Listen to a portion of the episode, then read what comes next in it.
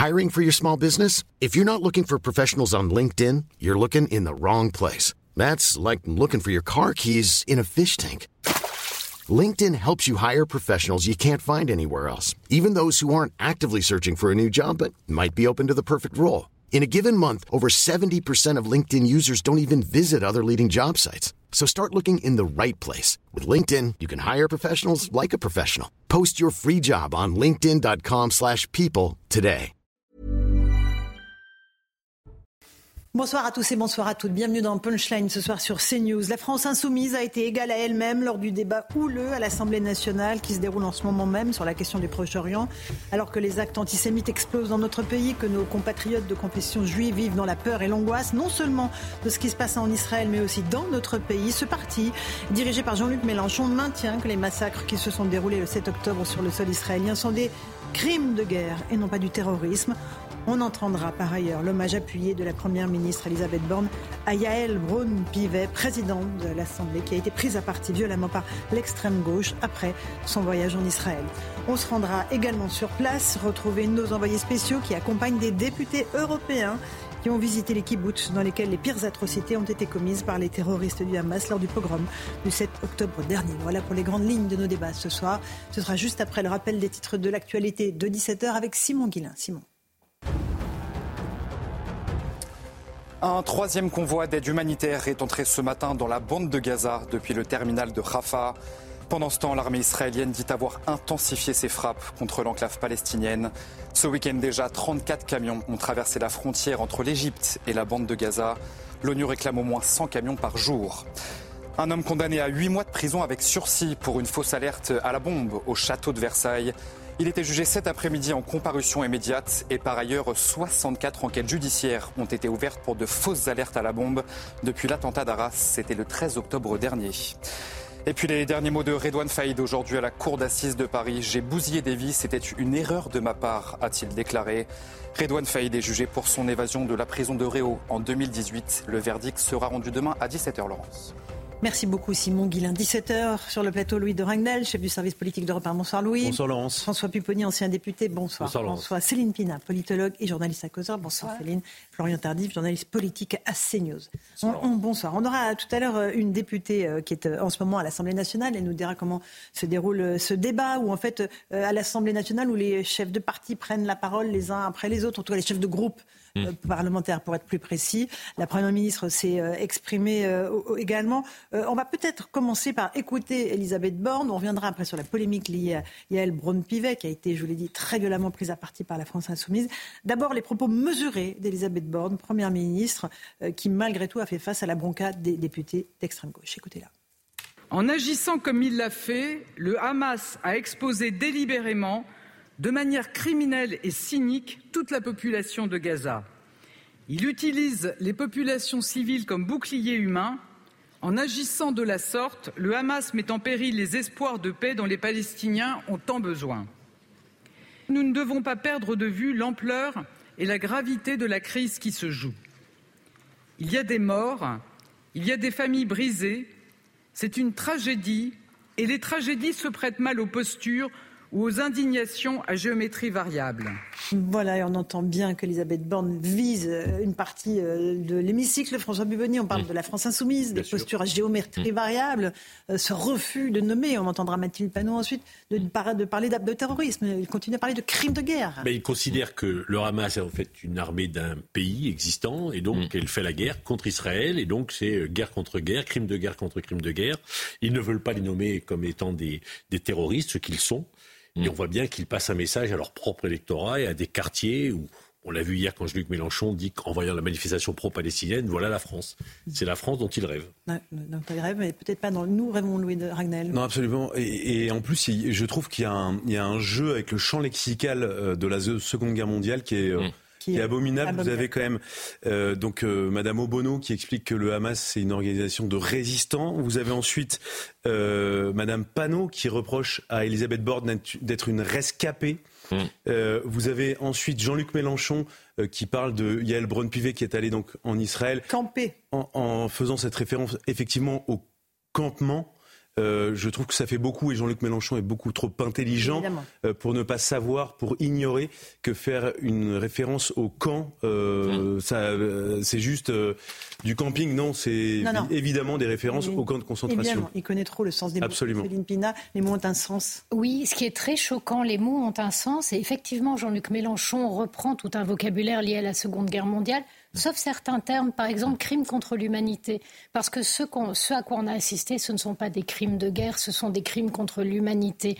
Viser des civils, faire brûler vifs des femmes avec leurs enfants contre elles, torturer des familles entières, au point qu'on ne sait pas aujourd'hui si c'est les parents qui ont été torturés devant les enfants ou l'inverse, parce que tous ont été brûlés vifs toutes les images, on a quand même aujourd'hui, les corps arrivent à la morgue et les secouristes qui doivent les reconstituer parce qu'ils sont démembrés n'arrivent même pas à finir leur phrase tellement ils pleurent.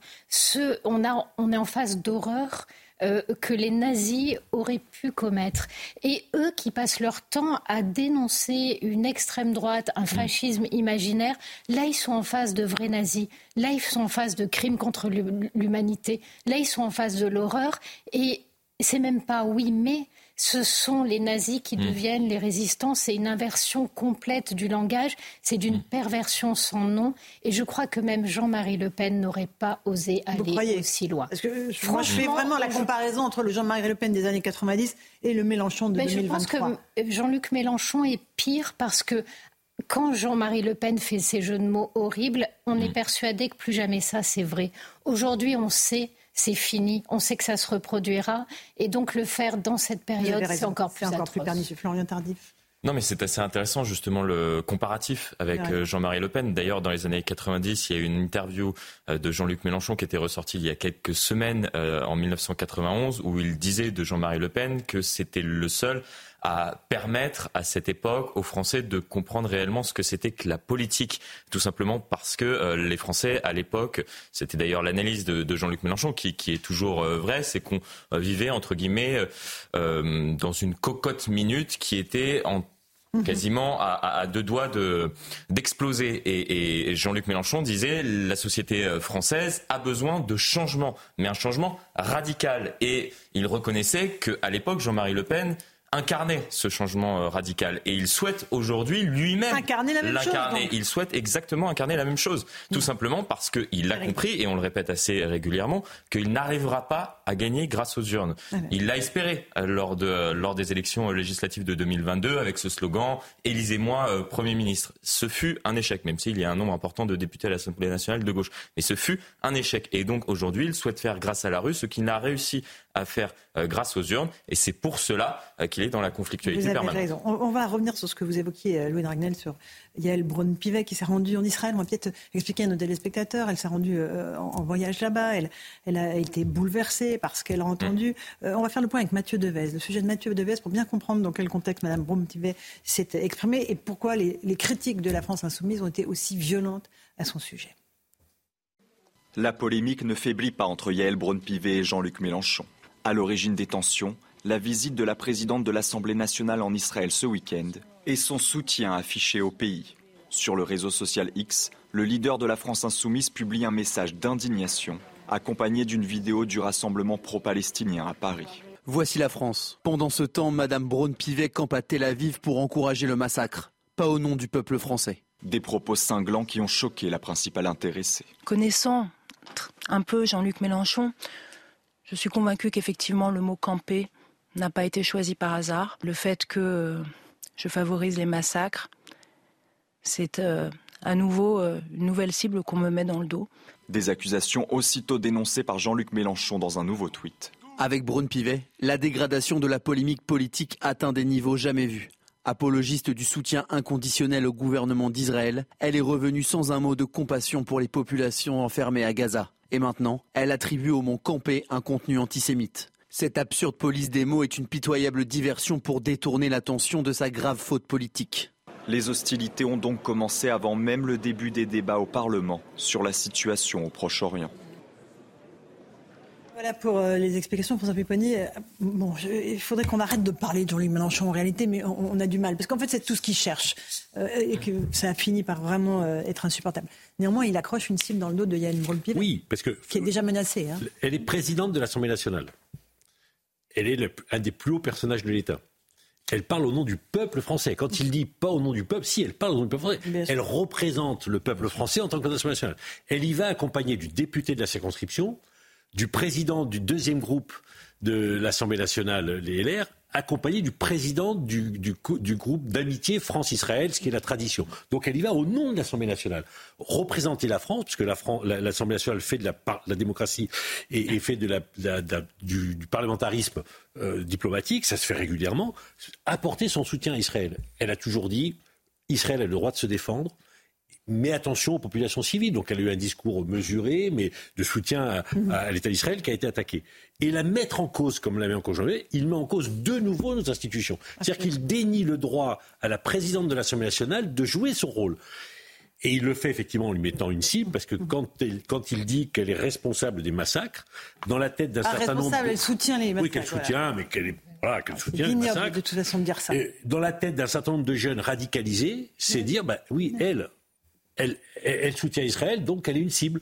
Et, on a bien vu ce matin que Yael Braun-Pivet, la présidente nationale, était plus que perturbée. elle est touchée. Elle est émue, Si elle n'avait plus eu un nom juif, globalement, euh, je pense que jamais Jean-Luc Mélenchon n'aurait écrit un tel message. Parce que dans, la délégation, il y avait quand même beaucoup de parlementaires. On est d'accord, Donc plein n'avaient pas de nom à consonance juif. Dans un instant, évidemment, mais on a une Caroline Yadan, qui est députée Renaissance de Paris, qui se trouve à l'Assemblée nationale. Bonsoir, Madame Yadan. Euh, vous êtes avec Michael Dos Santos de CNews. Vous avez entendu euh, à la fois Mathilde Panot, à la fois la Première ministre, à la fois Yael Braun-Pivet. Est-ce que, au fond, vous êtes indigné de ce que vous avez entendu de la part de la France insoumise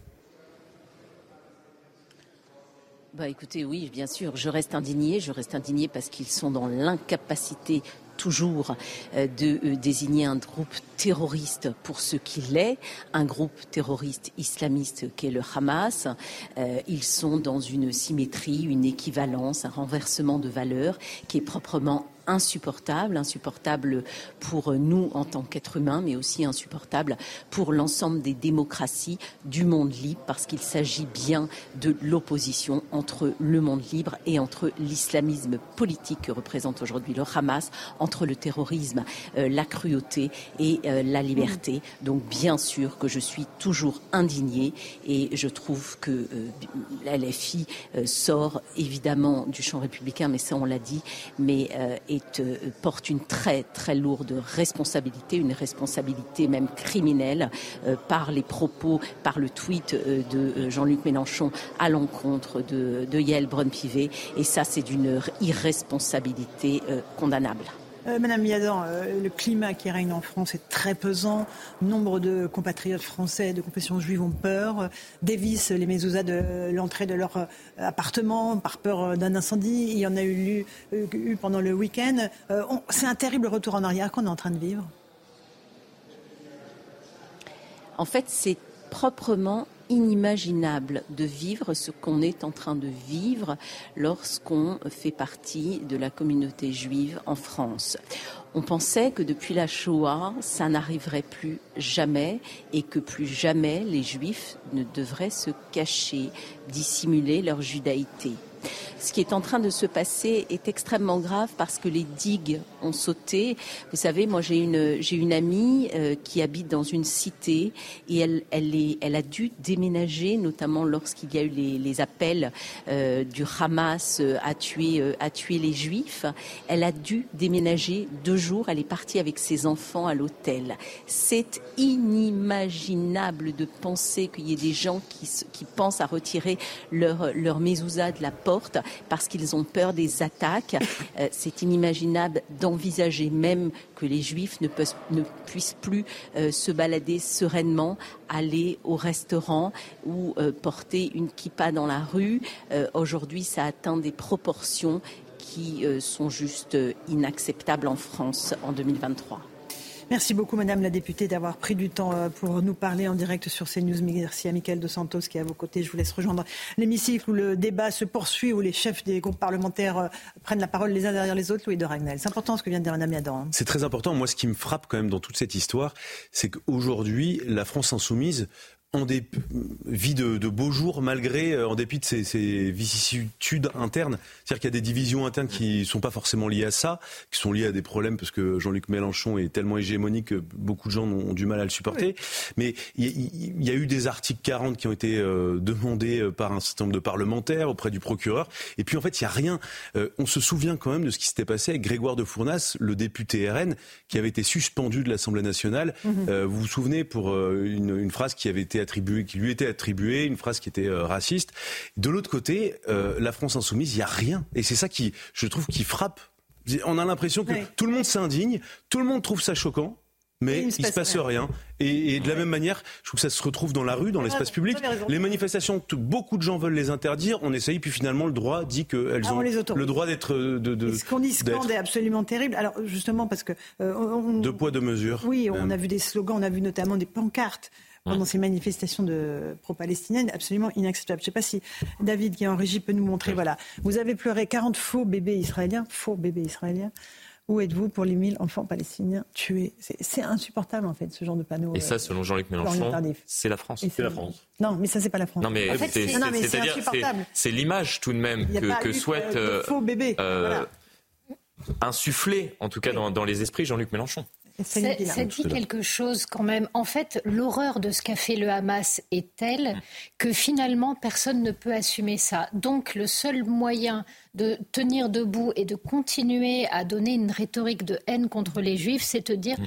Tout cela est un mensonge. Mm. Le problème, c'est que quelques abrutis dans la rue le fassent on, hmm. pourra, des imbéciles, il y en aura toujours. Le problème, c'est quand cette logique-là est reprise, amplifiée, diffusée par des élus de la République, par quelqu'un qui a été euh, candidat à la présidence de la République. Là, il va falloir. d'être à nouveau. Oui, puis il va falloir dire les choses. C'est-à-dire que face à un crime contre l'humanité, quand on est dans le déni. On est euh, complice on est complice et que tous les gens qui seront agressés dans les semaines qui vont venir LFI les aura aidés à sortir le couteau de la poche. Évidemment. François Pupponi, vous voulez rajouter quelque chose? Non, mais c'est horrible. Moi, je, suis, très proche de la communauté juive à Sarcelles. J'y passe, passe, mes journées avec eux pour en prendre un Ils ont non seulement peur, mais ils se disent c'est presque fini. quoi. En France ben oui, ils disent, mais en France. Oui, ils disent c'est fini, quoi. C'est plus pour nous, faut qu'on parte. Le problème, c'est qu'ils pensaient partir en Israël et qu'ils se disent, mais là, avec ce qui se passe en Israël, mmh. même en Israël, on n'est plus protégé. Mmh. Ils ont aussi une double peur parce que beaucoup ont des enfants qui sont sur le front en Israël, hein, puisqu'ils étaient, qui étaient déjà partis, donc ils sont en train de se battre et ils n'ont pas de nouvelles. Donc l'inquiétude, elle est, elle, est, elle est majeure. Et ils se disent, de toute façon, on sent que c'est la fin.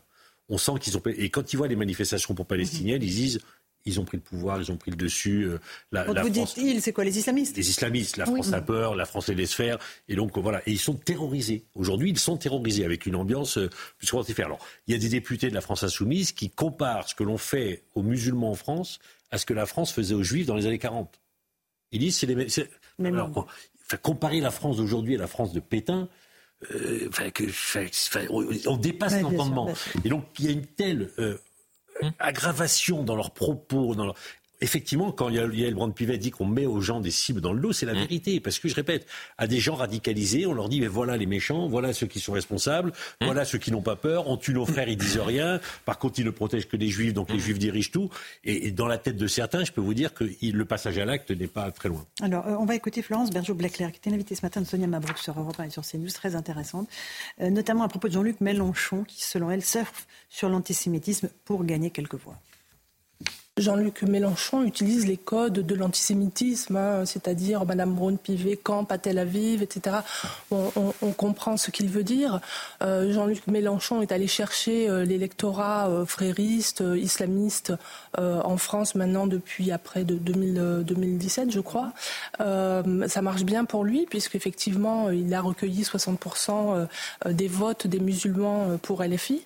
maintenant, c'est un, une cause perdue il va dans le mur parce qu'évidemment, euh, euh, des, événements comme ça font prendre conscience aux Français que euh, qu'on est que, la violence s'installe. Ils, pensent, enfin, je, je, crois que les Français réalisent qu'il y a eu Mohamed Merah, puis après il y a eu le Bataclan. Il y, a, il y a Israël, et après ce sera le monde entier qui sera à feu et à sang. Donc je, je crois que c'est un c'est une cause désespérée, c'est une dérive vraiment catastrophique et Voilà la lucidité de Mme Berger-Blaclair. On espère juste que l'inéluctable n'est pas euh, voilà, pour demain. D'abord, bien sûr, il provoque les choses pour que les choses dérapent, mais c'est ce qu'il cherche. Il cherche le chaos. Moi, je pense que le calcul de Jean-Luc Mélenchon, c'est de dire je vais radicaliser ma position, je vais garder mon électorat autour de 20-22%. Et selon ce qui se passe, on ne croyez pas qu'il perd sur les 20-22%, c'est énorme. Hein. Oui, mais il perd pas des gens sensés, on verra, on normaux, verra bien. Je, je, suis pas sûr. Qui ont voté pour lui, pour l'écologie, je n'en sais rien. Là, je sais pas. Je pense qu'il gagne des gens qui se radicalisent, y compris dans les quartiers. On voit bien comment le vote dans les quartiers. Il est déjà à 60% dans cet électorat-là. Oui, mais 60% de gens qui, 60% de l'électorat, mais de gens qui ont voté. Dans des quartiers où il y a 30% de participation. Donc le, pari qu'il fait, c'est de dire je vais les garder, chercher des abstentionnistes. Mmh. Ceux-là, je vais les récupérer, donc je vais gagner des voix. En fait... Et donc l'idée, c'est de dire bah, je serai au deuxième tour, sûrement contre Le Pen. Le Pen gagnera, mais après mmh. moi, dans cinq ans, peut-être que l'autre arriveront. Voilà. Donc une espèce de chaos. C'est, enfin, c'est pré-révolutionnaires comme ils savent le faire. Ils considèrent qu'ils sont en 1916 en Russie et qu'ils vont prendre le pouvoir grâce à la révolution. Voilà, ils, mmh. sont dans une mmh. logique celle qui est celle-là. Ils jouent, ils jouent la jeunesse en fait, comme les frères musulmans. C'est là où ils se rejoignent. Les frères musulmans radicalisent cette jeunesse par un travail de, fond, mmh. qui est un travail de haine dans lequel les juifs sont en première ligne. Mais je vous rassure, nous on est en deuxième. On est les koufars et euh, on a bien vu euh, en Belgique. Les mécréants. Voilà, les mécréants. On a bien vu qu'en Belgique, euh, les parents du terroriste sont très fiers que ce terroriste ait tué des mécréants. Donc, euh, on n'est pas du tout à l'abri. Et lui, il vise la jeunesse parce qu'effectivement, il pense que cette jeunesse peut se révolter, que cette jeunesse fait peur et pour euh, paniquer tout le monde, il utilise l'inversion accusatoire parce que ce qui est quand même très intéressant, c'est qu'on a chez Jean-Luc Mélenchon un discours en permanence sur euh, les musulmans sont persécutés, sur euh, la Palestine, etc. Et pas un mot sur le réel. Le réel, c'est que ceux qui se sont fait massacrer, ce sont des juifs. Ceux qui ont été victimes d'un crime contre l'humanité, ce sont les juifs. Et que surtout, ceux qui chougnent aujourd'hui, c'est lui et une partie des islamistes. Et la réalité, c'est que ce sont les juifs qui subissent des actes antisémites, qui n'osent pas sortir dans la rue et qui sont directement menacés. Donc en plus, il ment sur la réalité, il la travestit, ce qui rend tout le monde fou. Ce qu'on a montré tout à l'heure, il y avait une porte incendiée, c'est une porte voilà, d'un domicile d'un vieux monsieur, je, crois que c'était un couple qui habitait là, euh, dont la médouza, c'est ce petit signe religieux qu'on met sur le que l'on doit toucher lorsqu'on Voilà, que l'on touche lorsque... Euh, dans laquelle il y a une partie de la Torah qui est. Donc, quand on rentre chez un juif, on doit toucher pour ce que ça s'habille la maison. Effectivement, les juifs le retirent. Euh, et les actes antisémites, on est presque à 500. Hein, euh, 588, on est presque à 600.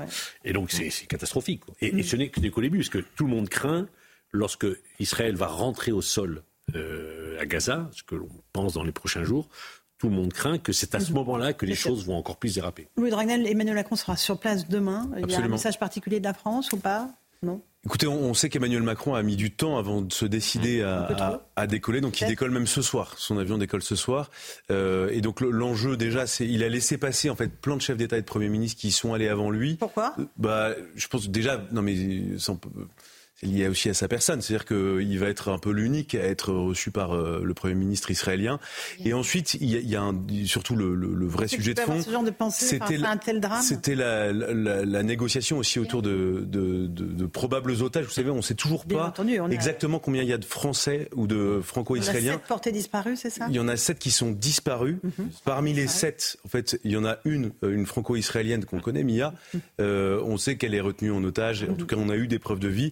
Et au total, pour cinq euh, des personnes dites disparues, on a des forts soupçons qu'ils sont en vie et il y en a deux pour lesquels on a un vrai doute. Un vrai doute. Euh, donc il y a, dans l'immense morgue où se trouvent 200 cadavres. Il y a, voilà, il y a aussi, il y a aussi cet enjeu-là. Je reviens mm. simplement d'un mot aussi sur, pour terminer sur Jean-Luc Mélenchon. Euh, Madame Bergeau-Blaclair expliquait tout à l'heure mm. qu'il allait dans le mur, il fonçait dans le mur de, du communautarisme. Non, mais en fait, ce que je trouve terrible, c'est qu'il fonce dans un mur qui est légal. Euh, en fait, on le voit, c'est en, train de se... en fait, c'est en train de se produire sous nos yeux et euh, tout le monde verse des larmes de crocodile. Personne ne semble pouvoir agir.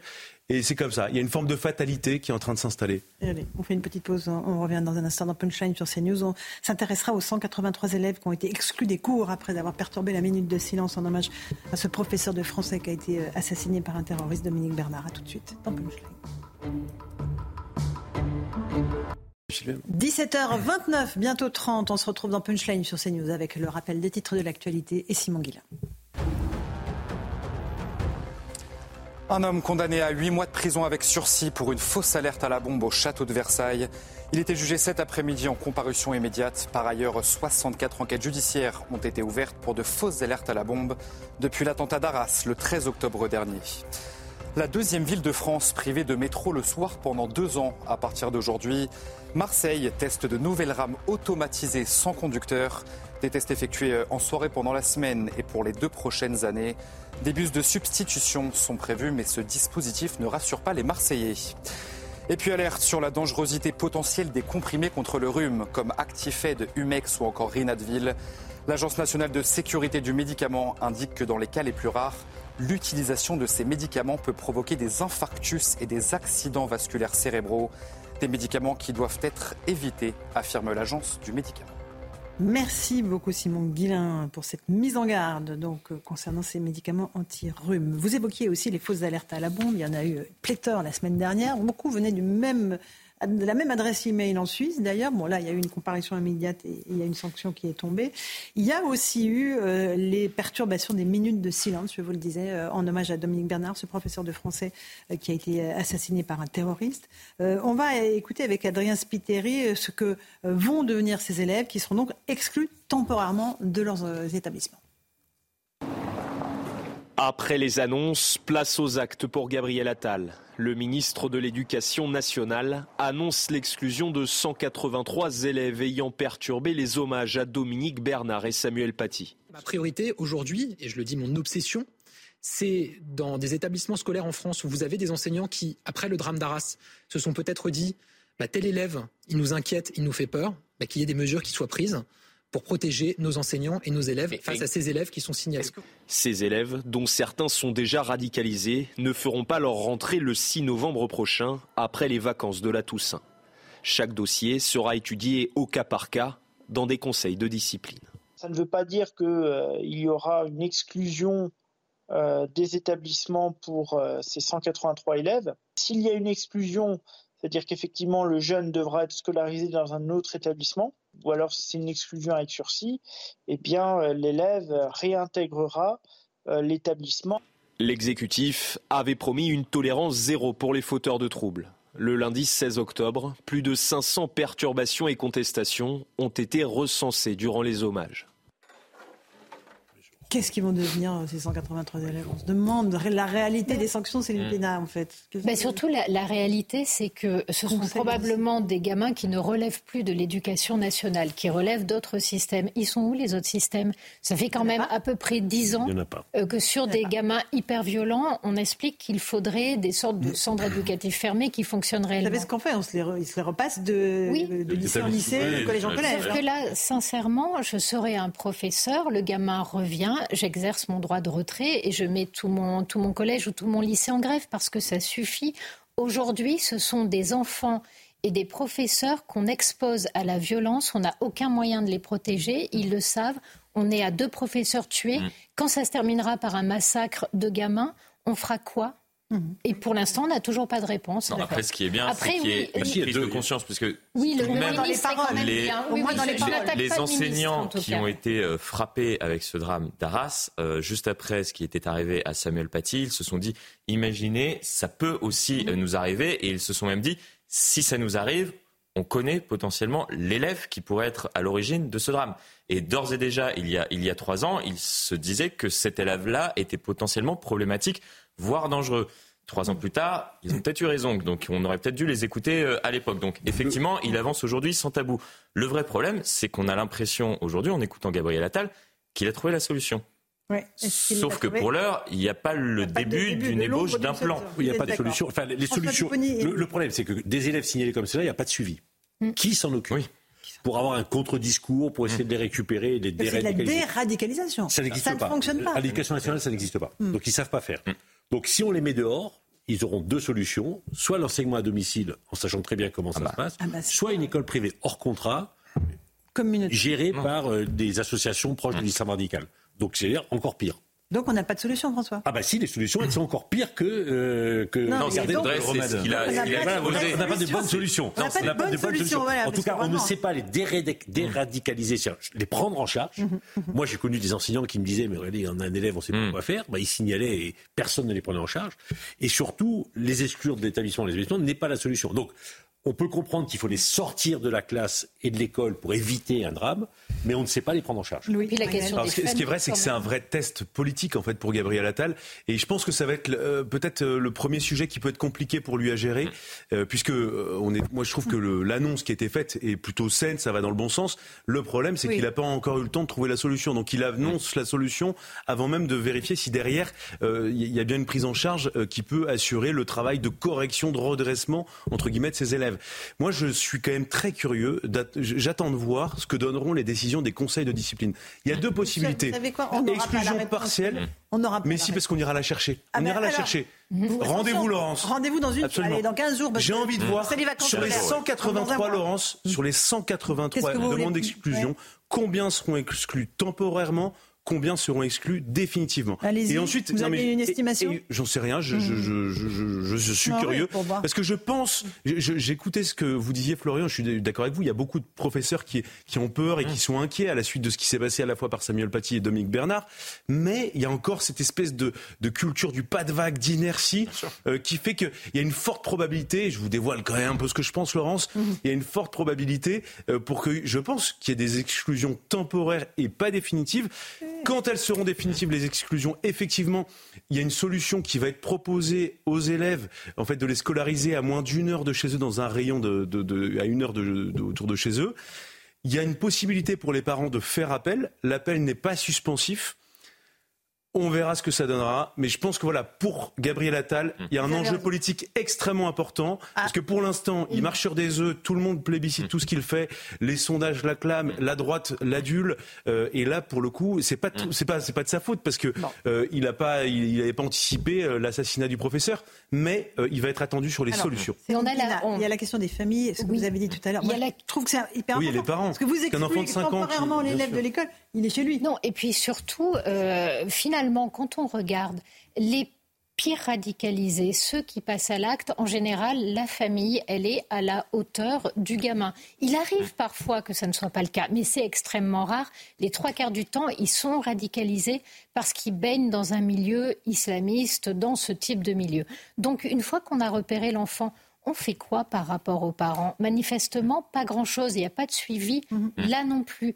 Or, euh, si on n'arrive pas à un moment mm. donné, eh, pourquoi est-ce qu'on continue à devoir des choses à des gens. Euh, qui crachent sur leur pays, qui mm. ne tiennent aucun compte du contrat social Comment se fait-il aussi qu'il n'y ait pas un moment où on puisse dire un contrat social, une nation, c'est un partage de valeurs, de principes et de lois acceptées. Vous ne signez pas ce contrat social au nom de quoi on vous devrait l'éducation gratuite, la santé gratuite, etc. Il y a peut-être aussi un travail à faire là-dessus. Une nation, c'est pas un guichet. Florian. C'est pour cela que je pense que Gabriel Attal, plutôt que parler d'exclusion comme il le fait aujourd'hui, devrait parler d'extraction. En fait, on devrait extraire ces élèves de la cellule familiale. Et cela, il a peut-être compris, mais, il n'utilise pas le bon terme. C'est-à-dire que vous les mettez où Non, mais il euh, faudrait dans des pour déradicaliser entre guillemets ces, ces élèves. Le problème, c'est l'environnement, c'est la famille, c'est exactement ce que venait de dire à l'instant. Mais c'est justement non, il faudrait les extraire de, de, de, de leur famille, de leur environnement proches et les mettre dans des familles, dans famille d'accueil. Non mais ça va être famille d'accueil. Soit dans des familles d'accueil, soit dans des, des, des internats. Mais si il faut rendre potentiellement. Juridiquement, c'est possible. Ah, Sinon, on n'y arrivera pas. Alors juridiquement, déchoir les parents de leur. À défaut d'autorité des parents. Effectivement, l'autorité parentale, on considère qu'ils mettent en danger leurs hein enfants. Si les enfants ont des positions de radicalisés euh, avec euh, des tentatives de meurtre possibles, des volontés de tuer, on peut dire l'éducation des parents n'est pas à la hauteur. On, on, on le fait déjà pas pour les enfants maltraités justement, on le fait pas. Il n'y a pas de place on dans les centres pour les, gamins délinquants. On le fait pour les enfants délinquants. Moi, j'avais vécu. Et dans les écoles, il y a ce qu'on appelle les classes relais, où on les sort de la classe pour les mettre dans des petits groupes où ils sont pris en charge. Le problème, c'est que les enseignants. Ils eux le soir. Non, oui, mais les enseignants savent le faire pour des enfants euh, mhm. difficiles, mhm. perturbateurs, ils ne savent pas le faire pour des enfants radicalisés. Mhm. C'est ça qui nous manque. C'est une structure où on les prend en charge et éventuellement on les sort de la famille. Juridiquement, on peut. C'est un signalement à l'ASE et au procureur Est-ce qu'on en aura la volonté C'est autre chose. Parce que effectivement, comme le disait Céline tout à l'heure à juste titre, la plupart du temps, lorsque ces enfants, on regarde un peu derrière, les parents sont complètement ceux qui les ont radicalisés. On n'a pas de place dans les familles d'accueil. On n'a pas de place dans les centres de, de, on est d'accord. Euh, euh, d'accord. Tout est saturé. Pour les enfants qui sont maltraités, en, danger de mort chez eux. On n'arrive pas à avoir des mais solutions. Laurence, Vous pensez que des gamins qui ont juste perturbé la minute de silence, ils vont les sortir des familles mais Ah non, je suis... Mais, malheureusement, mais Laurence, ça, mais ça c'est de la volonté politique. Je suis désolé. Je vous lis une phrase, une phrase quand même d'un élève de CP. En CP, on a 6 ans qui dit si quelqu'un fête Noël, je le tue. Il a eu raison de le tuer. Effectivement, euh, l'enfant à 6 ans ne peut pas penser ça de lui-même. Donc euh, il faut extraire. Euh, je suis d'accord avec vous, les enfants. Mais et ensuite il faut effectivement un, du, une vraie volonté politique de créer, de créer des centres éducatifs fermés. Ben, on n'a pas d'autre choix que cela. Si les parents sont étrangers, on les expulse, on dégrade les titres de séjour. L'enfant est scolarisé en France, Louis. D'accord. Donc vous avez la réponse dans la question. Il n'est inexpulsable. Bah, oui, non, mais c'est pour ça qu'il faut changer les règles de droit. Bah, j'ai eu le cas, on avait envoyé des enfants dans une classe de découverte, et à la fin de la semaine, il y avait une petite euh, boom qui avait été organisée par les enseignants. Comme... Et un des enfants dit si vous écoutez de la musique, euh, vous allez devenir des porcs, arrêtez, donnez-moi des cotons-tiges. ils arrêtent tout. Et donc, on convoque les parents quand les enfants arrivent. Et là, je tombe devant une femme vivant radicalisée. On a signalé à l'éducation nationale, on a signalé au service de renseignement, et puis après, c'est eux qui prennent en charge. Et puis, et puis il ne se passe plus rien. Mais plus rien. C'est pour ça le problème. C'est que les signalements existent, mais dans les faits, la prise en charge n'existe pas. Alors, Céline Pina, vous voulez rajouter quelque chose avant qu'on passe à autre, un autre dossier, toujours sur le même sujet? En fait, je voulais aussi parler des gamins qui voient ça. C'est-à-dire que moi, mm. mes enfants m'ont parlé. Il se trouve que dans le collège où est mon fils, il y a eu euh, quelqu'un qui a perturbé la minute de silence. Quand mon fils est revenu, il m'en a parlé. Il m'en a parlé extrêmement choqué. Euh, d'abord de l'inhumanité que cela traduisait, mais l'autre chose qui l'a choqué, c'est qu'il me dit et, on va faire quoi? Parce qu'en fait, je pense qu'il ne se passera rien. Et en fait, lui, le traduisait par un sentiment d'insécurité. Or, on inflige un traumatisme à des enfants qui vont bien. À force, eux, ils voient les adultes démissionner en permanence devant eux. Comment est-ce qu'ils peuvent se sentir protégés? Moi, je sais que quand j'ai grandi avec un sentiment de protection immense, j'ai grandi avec des promesses d'avenir, j'ai grandi avec plus jamais ça, mais j'y croyais comme j'ai jamais cru à quoi que ce soit. Aujourd'hui, tout s'est effondré, mais j'ai 50 ans. C'est dur pourtant, mais je tiens. Euh, des gamins qui n'ont plus de promesses de sécurité devant eux, on les construit comment? On leur offre quel avenir? On leur dit quoi? C'est terrible. Quand on a la classe politique qu'on a euh, à l'heure actuelle, euh, il y a de. J'aimerais qu'on écoute un autre extrait de Mathilde Panot, la présidente du groupe La France Insoumise à l'Assemblée nationale. Elle a évidemment euh, pris une partie de son temps de parole pour parler de Karim Benzema. forcément, bah oui, c'est tellement important. Alors on va écouter ce qu'elle a dit sur Karim Benzema. Quiconque veut contrecarrer la création d'un État palestinien doit soutenir le renforcement du Hamas et transférer de l'argent au Hamas. Cela fait partie de notre stratégie. Voilà à qui vous apportez votre soutien inconditionnel. Égard à ceux qui n'en feraient pas de même. Ainsi, le footballeur Karim Benzema serait un dangereux extrémiste en lien avec les frères musulmans, pour citer M. Darmanin. Fait gravissime, on parle de le déchoir de sa nationalité. Son tort un tweet de soutien aux femmes et enfants de Gaza sous les bombes. S'il vous plaît, mes chers collègues, un peu de silence. La France de Darmanin est devenue le pays où le seul crime de Benzema est de s'appeler Karim. Voilà. C'est ah, le, le, degré zéro de l'argumentation politique. Voilà. Mm-hmm. C'est zéro. Bon, ben voilà, bim, c'est fait. François non, mais c'est édifiant. Enfin, mais le problème, c'est qu'ils le font exprès. Ils savent exactement ce qu'ils font. Ils sont pas à la dérive. Ils savent exactement ce qu'ils font, mais ils sont en train de nous mener à la catastrophe. Oui. le problème, mener le pays. C'est-à-dire la catastrophe, c'est-à-dire la guerre civile, vous nous parlez? Ben, Quelque part, il fasse on sait qu'il y aura encore des drames, sûrement des attentats. Voilà, ils désignent, les, ils désignent les victimes potentielles. Ils, sont en train de fracturer le pays. Moi, je vois bien comment dans les cas, on l'a vu avec les manifestations d'hier, comment les choses sont en train de se tendre entre les Français. Et eux, ils attisent, ils attisent la haine, ils attisent la haine. Donc, quand on est député de la République, qu'ils le font avec leur écharpe, pour un certain nombre de jeunes, ils écoutent ce discours. Et donc ils pensent que ce discours est le bon discours et ne se rendent pas compte de la gravité de la situation. Allez, Anne-Céline, on, a, il y a quand même des éléments sur Karine Benzema, c'est-à-dire que euh, on se souvient qu'il a craché pendant l'hymne euh, et on sait très bien pourquoi il l'a fait. On se souvient qu'il a soutenu des tweets absolument euh, atroces qui soutenaient le terrorisme, d'autres qui étaient franchement antisémites de de, mmh. un, un, boxeur, on n'appelle pas ça boxeur de la MMA, enfin je sais plus Bref, il y, a eu énormément d'incidents. Euh, on sait qu'il est très, il est très pratiquant. On l'a vu en photo avec quand même des, dirigeants islamistes, avec des gens. Il y a tout un contexte. Alors dire qu'il appartient aux frères musulmans, c'est compliqué parce que les frères musulmans sont une organisation clandestine, il n'y a pas de carte. Mais en revanche, qu'il se servent de son influence pour propager des idées et des représentations islamistes, ça, c'est vrai. Et Mathilde Panot ne peut pas l'ignorer. Donc en plus, ils sont dans un mensonge permanent. C'est ce que vous disiez au début de l'émission. On a bouclé la boucle. Florian, un tout petit mot. Degré zéro, mais l'accusation est tout de même grave. Enfin, elle parle quasiment de racisme d'État de manière insidieuse. Dire que la France de Gérald Darmanin est devenue un pays où le seul crime de Karim Benzema, c'est justement de s'appeler Karim, c'est accuser le pays d'être un État raciste. Hmm. C'est-à-dire, c'est d'ailleurs le discours de la France insoumise euh, qui parle assez souvent de racisme systémique dans la police. Là, c'est racisme systémique au niveau euh, de, l'État, donc à tous, les étages. Euh, en, Israël, la situation est évidemment extrêmement tendue, notamment à la frontière avec euh, le Liban. on va rejoindre nos envoyés spéciaux, Anne-Isabelle Telet et Stéphanie Roquier. Elles ont suivi aujourd'hui une délégation de, des parlementaires européens. Il y a eu des parlementaires français mmh. qui y sont allés la semaine dernière, François Pupponi. Là, c'était des parlementaires européens qui sont allés visiter Sderot, notamment. on va voir le compte-rendu avec Anne-Isabelle Telet et avec comme invité Nadine Morano qui était sur place. Après la présidente de l'Assemblée nationale et le député Éric Ciotti, la délégation du Parlement européen s'est rendue pour la première fois ici en Israël et nous avons avec nous Nadine Morano. Nadine Morano, pourquoi était-ce si important d'être présent aujourd'hui?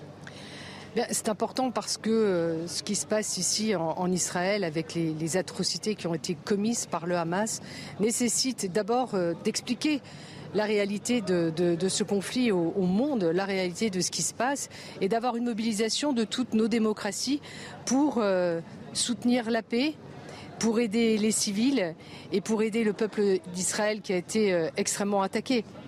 Mais je vous rappelle que nous, euh, en tant que euh, responsables politiques, nous avons toujours été favorables à la création de, deux États parce que euh, il ne peut pas y avoir d'arrêt de, ce conflit s'il n'y a pas une, solution politique. C'est plus possible que d'avoir dans ce voisinage des frontières dans lesquelles il y a la guerre et des atrocités qui nous rappellent des temps que nous, heureusement, nous n'avons plus à vivre, mais qui pourraient revenir aujourd'hui si nous laissons ce terrorisme se développer dans nos démocraties. Merci Madine euh, Morano. Je précise que le président Emmanuel Macron se rend justement demain pour essayer d'établir un lien avec euh, le Premier ministre Benjamin Netanyahou. Merci Anne-Isabelle Telet, Stéphanie Roquier à la caméra. Euh, effectivement, c'est important que les parlementaires européens français se rendent sur place et voient parce que le négationnisme a déjà commencé, enfin le révisionnisme pour être très précise. On dit déjà que non, il n'y a, pas eu 40 bébés tués, on l'a vu dans la manifestation à Paris mmh. hier. il, faut y aller pour deux raisons, à la fois quand on est l'ami d'Israël pour soutenir Israël dans les moments terribles qu'ils vivent aujourd'hui, et puis pour effectivement être informé. Parce que la vraie difficulté, on l'a vu par exemple l'autre jour avec euh, le, problème à l'hôpital de, Gaza, c'est que la désinformation réelle. On, a du mal à savoir exactement ce qui se passe, même si on essaie de se tenir informé. Donc il faut y aller. Et, sincèrement, moi je dois y aller assez rapidement, mais tous ceux qui reviennent disent que ce que l'on ce que l'on sait ici en France n'est rien par rapport à ce ah qu'on voit là-bas. Et donc, à ce que l'on découvre en termes de, drame et d'horreur. C'est capital qu'il y ait des non-israéliens et non-juifs qui participent, qui soient des témoins en fait de ce qui s'est passé, euh, puisqu'il y a bien un jour où euh, tout ça sera documenté, où on, euh, à l'issue de ce conflit, où, on sera obligé d'établir quand même les faits, et, parce que ce qu'on est en train de vivre, c'est une page de l'histoire de, de, en tout cas locale, une page de l'histoire du monde, je pense. Mm. et donc c'est extrêmement important pour l'État d'Israël d'avoir des, des, plein de preuves de manifestation de la vérité, avec des gens qu'on ne peut pas soupçonner de, de, servir une cause plutôt qu'une autre. C'est capital. J'aimerais juste qu'on écoute euh, le son de l'imam de Bordeaux euh, qui s'appelle Taro Kobrou, euh, qui alerte sur une possible radicalisation des musulmans français qui pourrait mener à un conflit sur notre territoire. C'est une prise de parole extrêmement importante. Écoutez-la. moi, mon souci essentiel, c'est que les musulmans de France ne tombent pas dans une forme d'excitation et passent à des comportements qui pourraient être les, les, comportements les pires.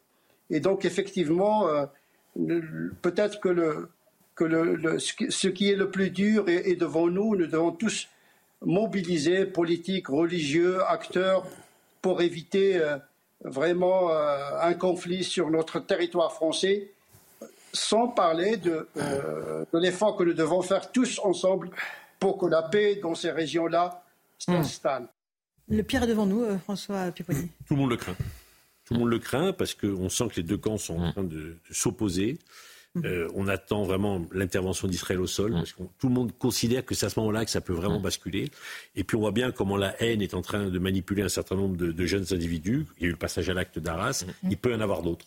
Et ça peut arriver à n'importe quel moment. Donc bien sûr que le Et n'importe qui et n'importe où. N'importe où, n'importe comment. Voilà.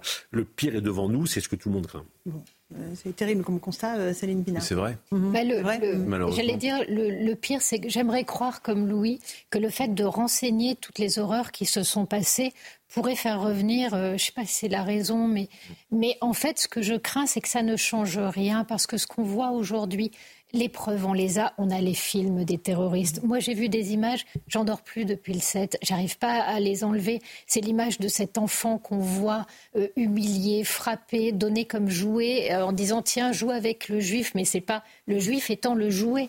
Euh, c'est cette jeune fille démembrée qu'on voit à l'arrière d'un pick-up sur laquelle des gamins crachent et sur laquelle sont assis des terroristes. C'est toutes les images qu'on a vues et on a même vu des images de Jean Bourlet vivre. C'est les les familles terrorisées qui serrent leurs enfants dans les bras. Toutes ces images-là, elles existent, elles ont été vues. Et pourtant, ça n'empêche pas un discours de déni. Et ce discours de déni, il est là parce que ces gens-là ont envie de conserver leur haine. Ils préfèrent leur haine à la vérité. Et, et, pourquoi? Parce que cette haine, justement, favorise les passages à l'acte et leur est utile.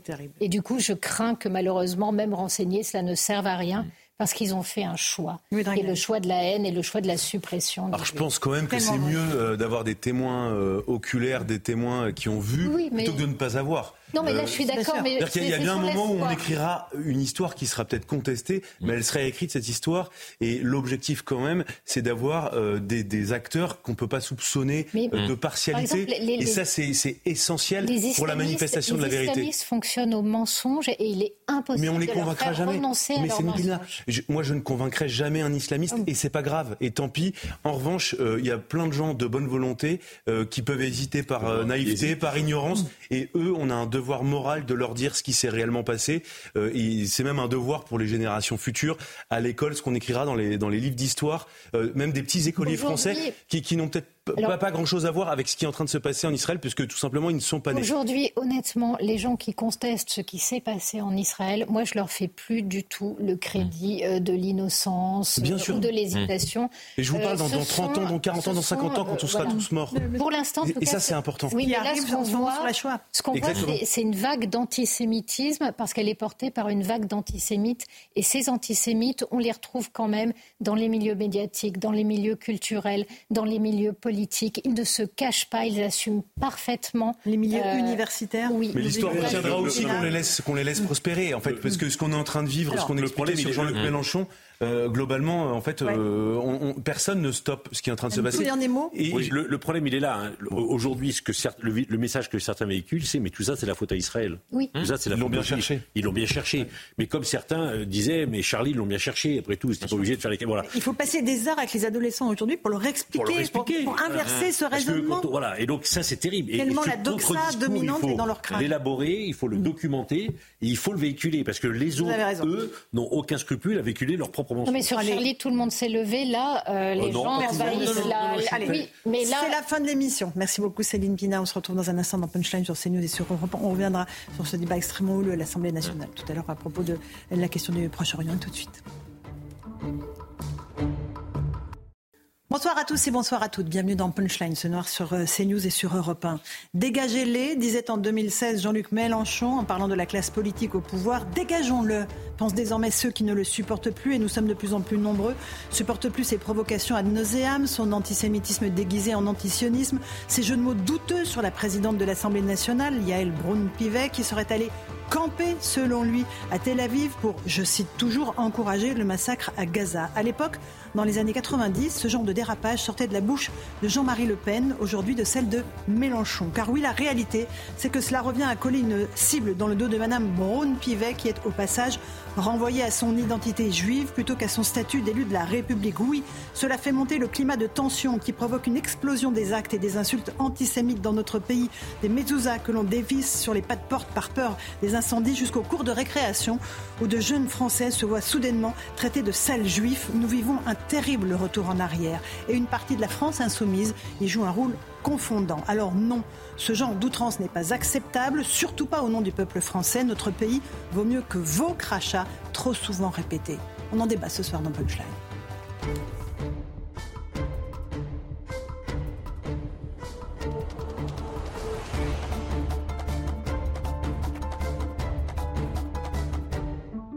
Il est 18h, bienvenue sur Europe 1 et sur CNews si vous nous rejoignez à l'instant. D'abord, le rappel des titres de l'actualité. Elisabeth Borne a rappelé la position de la France aujourd'hui à l'Assemblée nationale.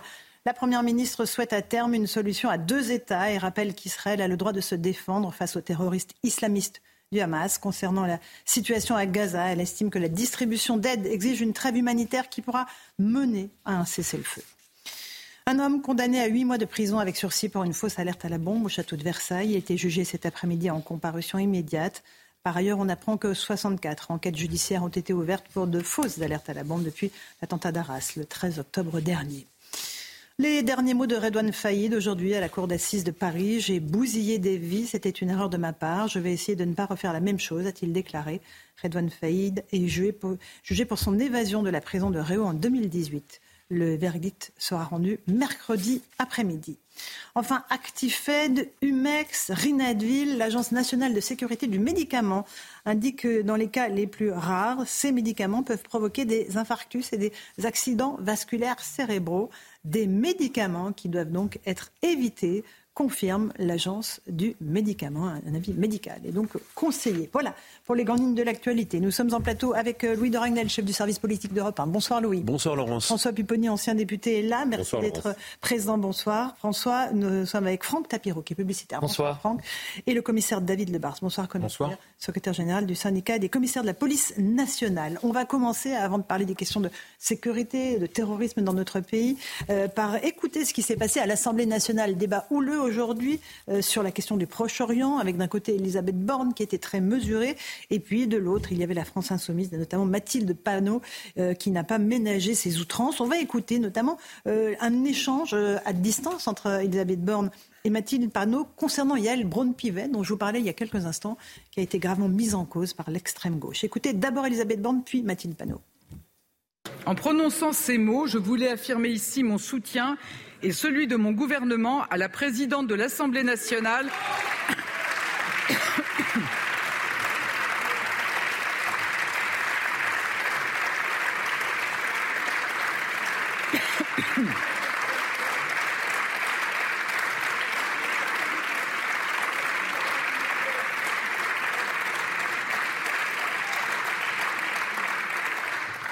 après les accusations ignobles proférées à son encontre. Nous vous invitons à la paix et non au déplacement improvisé et belliciste. Les propos tenus hier par la présidente de l'Assemblée, quatrième personnage de l'État, rien ne doit empêcher Israël de se défendre. Au moment même où la rapporteure spéciale des Nations Unies alerte sur le risque de nettoyage ethnique à Gaza, ces propos sont inacceptables et gênent jusque dans vos rangs et dans ceux du Quai d'Orsay. Voilà pour euh, cette. Euh, alors je vois que ça réagit beaucoup en plateau. François oh bah. lève les yeux au ciel. Franck Tapiro a du mal à contenir. Allez-y. Euh, François Pupponi, ensuite Monsieur. Tout le monde dit la même chose. Enfin, toutes les grandes démocraties. Israël a le droit de se défendre. Attention aux civils à Gaza.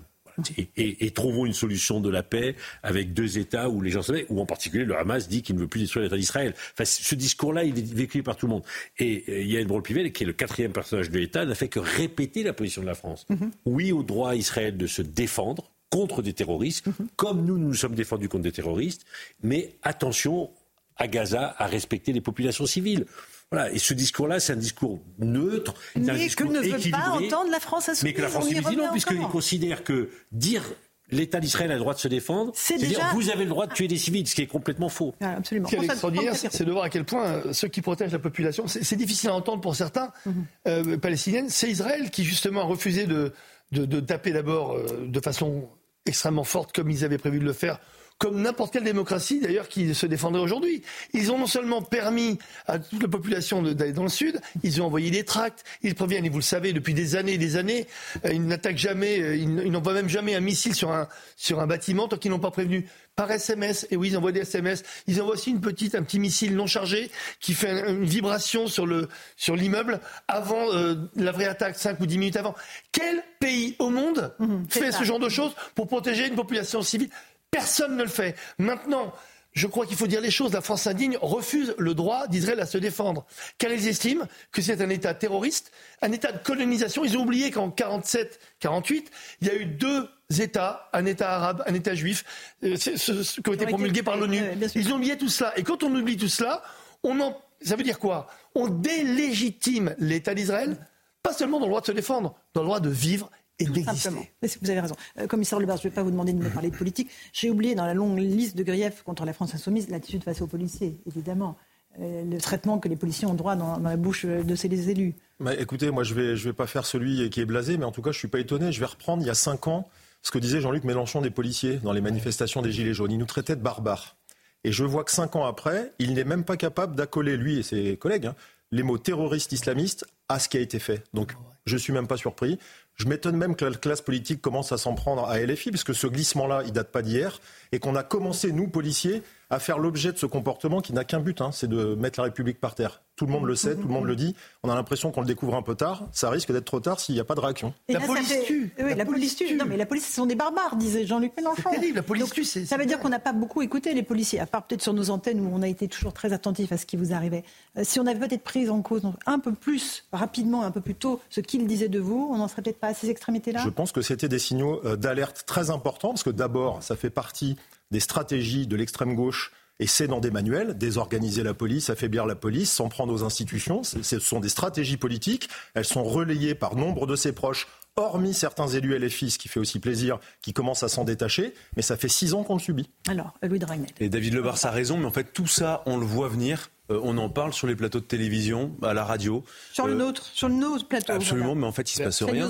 Non, mais qu'est-ce qui se passe ensuite? Qu'est-ce qui change? Rien. Parce que, non, mais parce que légalement, il se love dans le droit. Donc, euh, qui a attaqué Jean-Luc Mélenchon? Qui a attaqué des gens qui tiennent des propos antisémites ou alors sous couvert de ne pas faire d'antisémitisme, de faire des jeux de mots honnêtement super graveleux et pas drôles du tout Quand on, voit la, confusion des genres, le champ lexical à chaque fois qui est choisi. Quand Madame Panot dit euh, parle d'Elisabeth de, Borne en disant que c'est une rescapée. Euh, quand vous avez euh, Jean-Luc Mélenchon qui parle de Madame Braun-Pivet, qui effectivement qui a des origines juives d'Europe de l'Est, en disant qu'elle a été campée en Israël. Quand vous avez le, Hamas qui est considéré un mouvement de résistance, en fait, c'est ça qui est insupportable. C'est-à-dire que c'est une, une, espèce de déformation du champ lexical de la résistance et de, et puis de l'Holocauste, quoi. Enfin, de, gens qui qui, qui, qui, ont été massacrés de manière systématique. C'est le Jean-Marie Le Pen mais, c'est bien pire. Vous voulez que je vous dise pourquoi Vous voulez que je vous dise pourquoi Mais, pour une simple raison en fait basique, c'est que Jean-Marie Le Pen, à l'époque où il faisait euh, ces jeux de mots pas drôles, ou alors, ou alors euh, c'est plus que des jeux de mots pas drôles, c'est il a été condamné pour antisémitisme. En fait, il n'y avait pas dans le contexte où il disait ces mots euh, un génocide en cours, ou, alors il n'y avait pas, quand il prononçait ces mots, des massacres de populations civiles. Là où c'est pire, c'est qu'aujourd'hui, euh, tout est extrêmement documenté. Il y a des parlementaires non juifs, non israéliens, qui sont en ce moment, ou qui ont été en Israël, qui ont vu de leurs propres yeux, qui sont des témoins de ce morceau d'histoire, qui attestent le fait que euh, tout ça a bel et bien existé. Jean-Luc Mélenchon le sait pertinemment. mais ce qui compte le plus pour lui, c'est ça, c'est là où, d'un point de vue moral, c'est, je trouve que c'est, la pire condamnation, c'est que peu importe si ça permet de faire gagner des voix. pendant, plus de 80 ans, les rescapés de la Shoah ont eu affaire aux révisionnistes et aux euh, négationnistes. Ils ont dû prouver que ce qu'ils avaient vécu était vrai. Aujourd'hui, et ça fait longtemps que j'en parle, malheureusement, on assiste à autre chose. On parle de révisionnisme et de négationnisme on invente une nouvelle histoire d'Israël. On invente un nouveau récit, comme quoi ce serait un pays colonial depuis le début. Eh bien, voyons. Alors que, je rappelle comme à toute phase utile, que Gaza a été libéré depuis 2005, totalement sous autorité du Hamas, élu hmm. démocratiquement à 77%. Et tout cela, c'est du déni. Ça veut dire quoi? Ça veut dire qu'ils sont encore dans une posture antisioniste et ils se refusent à croire que l'antisionisme et l'antisémitisme, c'est pareil. Alors moi, je leur demande de regarder dans le monde entier. Si c'était vrai ce qu'ils disaient, pourquoi y a-t-il autant d'attentats contre les juifs partout dans le monde? On voit bien que le sionisme et les juifs, c'est la même histoire. Donc, l'antisionisme n'est rien d'autre qu'un antisémitisme avéré. Donc ils sont antisémites. Alors François Pinot, oui, donc, rapidement, tout à l'heure vous disiez mais qu'est-ce qu'on fait contre Mélenchon? Mais le problème de Mélenchon, c'est que ça fait des années qu'il dérape pour les raisons que l'on connaît, parce que c'est une stratégie dans, sa, tête. Et aux dernières élections présidentielles, toute la gauche et les écologistes ont appelé à voter pour lui en disant on doit le mmh. soutenir. On, alors, voilà. Et donc, c'est-à-dire que, et là, le Parti socialiste que j'ai quitté pour ces raisons-là, par rapport à l'ignominie de la France insoumise, par rapport à ce qui se passe euh, en Israël, a juste décidé un moratoire en disant oh là on va on va réfléchir un peu. Ça ne gêne personne. Ah, non mais imaginons un instant François Pupponi il continue valent mieux mais, que les, mais imaginez un instant qu'un élu du Rassemblement national ait pu faire une blague sur rescapé, aurait pu faire une blague sur camper en Israël, euh, toutes ces phrases là, mais euh, ils on aurait trouvé un moyen, je dis on, c'est le système aurait trouvé un moyen pour annuler leur élection et les faire dormir derrière les barreaux. Marine Le Pen qui s'est exprimée il y a quelques instants à l'Assemblée nationale, elle dénonce clairement les propos de la France insoumise en rappelant les agissements terroristes du Hamas.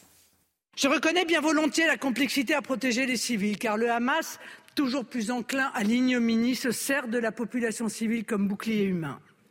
Mais la grandeur de l'armée d'Israël sera justement de respecter ces règles que les terroristes du Hamas ont, eux, honteusement et lâchement bafouées. Voilà, chers collègues d'extrême gauche, ce qui différencie la civilisation de la barbarie. Voilà ce qui différencie une armée régulière d'une organisation terroriste. Voilà pourquoi on ne demande pas à des terroristes de cesser le feu, mais de déposer les armes et de libérer les otages. C'est tout.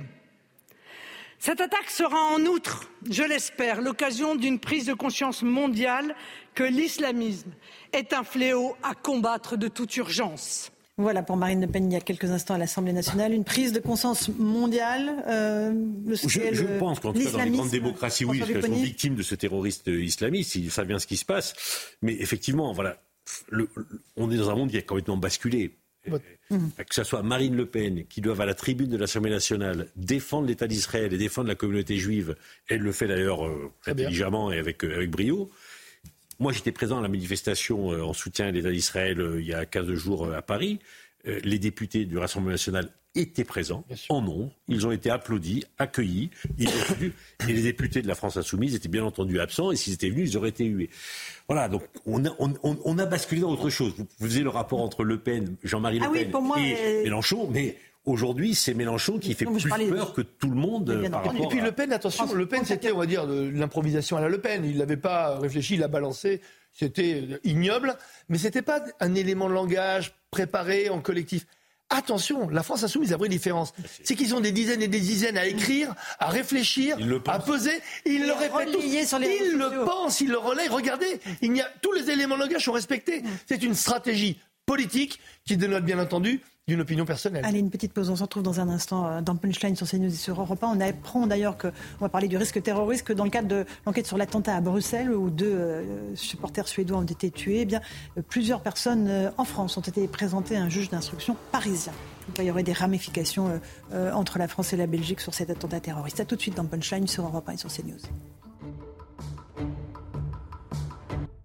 On va évoquer la question terroriste dans un instant. On se retrouve en direct dans Punchline. Il est 18h18 sur CNews et sur Europe 1 euh, parce qu'on apprend qu'il y a des euh, interpellations à Paris hein, liées à l'attentat à Bruxelles où deux touristes suédois euh, ont péri. deux personnes présentées à un juge d'instruction parisien, commissaire Le. Ça veut dire que l'enquête sur l'attentat de Bruxelles a déjà, d'ores et déjà des ramifications en France peux vous faire que des déductions. Hein. Vous, mhm. doutez bien que je ne vais pas pouvoir appeler des, des collègues qui travaillent sous le, sous le, sceau du secret et de l'enquête et de la matière. Euh, mais on l'a déjà vu dans d'autres affaires. Donc euh, j'ai, à titre personnel ou professionnel, pas tellement de surprises. Les ramifications entre certains réseaux euh, euh France, Belgique, on l'a déjà vu dans des affaires, y mhm. compris en 2015, malheureusement. Euh, malheureusement. Et on le sait aussi dans d'autres affaires qui sont assez, assez connues, je dirais, dans le, dans le milieu. Donc je ne suis, pas, je suis pas surpris. en revanche, ce qu'il faut constater, c'est que ça va vite. Ça prouve que la machine euh, mhm. antiterroriste, que ce soit côté des enquêteurs et des magistrats, va vite, identifie rapidement. Et c'est très bien, parce que plus on va vite, plus on neutralise des réseaux qui sont extrêmement dangereux. Après, les loupés hein, qui ont quand même euh, donné lieu à cet attentat à Bruxelles, mais ça, c'est la responsabilité des, autorités belges. On va y revenir dans un instant. Et italienne aussi, parce que la personne était passée ah, par... le terroriste était passé par Lampedusa. A été surtout fiché en 2016 par le renseignement intérieur italien, la Digos. Euh, et l'Italie n'a pas transmis euh, ce signalement à d'autres pays européens. Et ça, c'est vrai qu'on euh, pensait que ça n'existait plus, que les services de renseignement gardent pour eux des affaires de contre-espionnage, de renseignement d'État. Moi, je veux, me gêne absolument pas. C'est normal. Ça, c'est question de souveraineté. En revanche, qu'il n'y ait pas de partage sur les fiches des gens qui sont suivis par les services de renseignement tout simplement parce qu'ils sont radicalisés et ce sont des gens qui traversent les pays de l'Union européenne. Si l'Union, euh, si l'Union européenne doit servir au moins à quelque chose, à mon avis, c'est à ça. Et on a, non mais on a au moins. Vous n'êtes pas un grand europhile, Non mais c'est pas ça. On a, euh, Louis Dragdel. non mais on parle de. À chaque fois, on explique qu'il faut faire des réponses en européen euh, eh ben pour limiter les flux migratoires et lutter contre le terrorisme. Si au moins il pouvait y avoir, il y avait eu la transmission de cette fiche aux autorités françaises, je pense qu'on et belges, on aurait peut-être gagné du temps. En plus, mm-hmm. la personne s'est enregistrée sous un nom. Euh, différents en Italie et en, Belgique. Absolument. Euh, un, autre mot là-dessus, commissaire de Barth non, ce qu'on ce, qu'on voit quand même, c'est que là, on pointe la responsabilité des Italiens, mais on voit aussi que c'est le ministre de la Justice belge qui, face à un drame, euh, a remis sa démission. Et donc on voit qu'il y a une prise en compte d'une erreur qui n'est pas forcément attribuable aux Belges, mais qui est prise en compte pour protéger les services. Moi, je préfère ce genre de message que de s'en prendre aux services qui ont euh, les outils qu'on leur donne. Parce que mhm. les, outils qu'on nous donne, ce que, vient de, ce que vous venez de décrire, euh, Louis, c'est si on n'a pas la fiche, on risque pas de surveiller les gens. Et ensuite, il faut rappeler que la surveillance, ça ne vaut pas euh, non plus emprisonnement. C'est toujours la difficulté. Qu'est-ce que c'est que la radicalisation? Il faut le rappeler, hein, c'est terrible. C'est une opinion c'est pas une infraction. Alors soit le législateur change, mais ça va être compliqué hein, parce qu'il y a le droit euh, européen, il y a le droit constitutionnel, mais la radicalisation c'est une opinion. Il faut plus que la radicalisation pour neutraliser un individu. Et tant qu'on comprendra pas ça, on comprendra la marge entre signaux faibles et signaux forts. C'est extrêmement délicat. Euh, en tout cas, il y a la radicalisation, il y a les actes terroristes. Bien sûr évidemment. Et puis il y a euh, tout le bas du spectre, c'est-à-dire les insultes euh, antisémites, les agressions, la peur dans laquelle vit aujourd'hui euh, la communauté juive de France. 588 actes antisémites hein, depuis le 7 octobre, explose. 336 interpellations sur les derniers chiffres du ministère de l'Intérieur. on va voir que nos compatriotes sont dans un état d'angoisse totale avec Tonia Dengour et Axel Rebaud. L'inquiétude monte parmi la communauté juive de France. Les actes antisémites se sont multipliés depuis l'attaque du Hamas en Israël.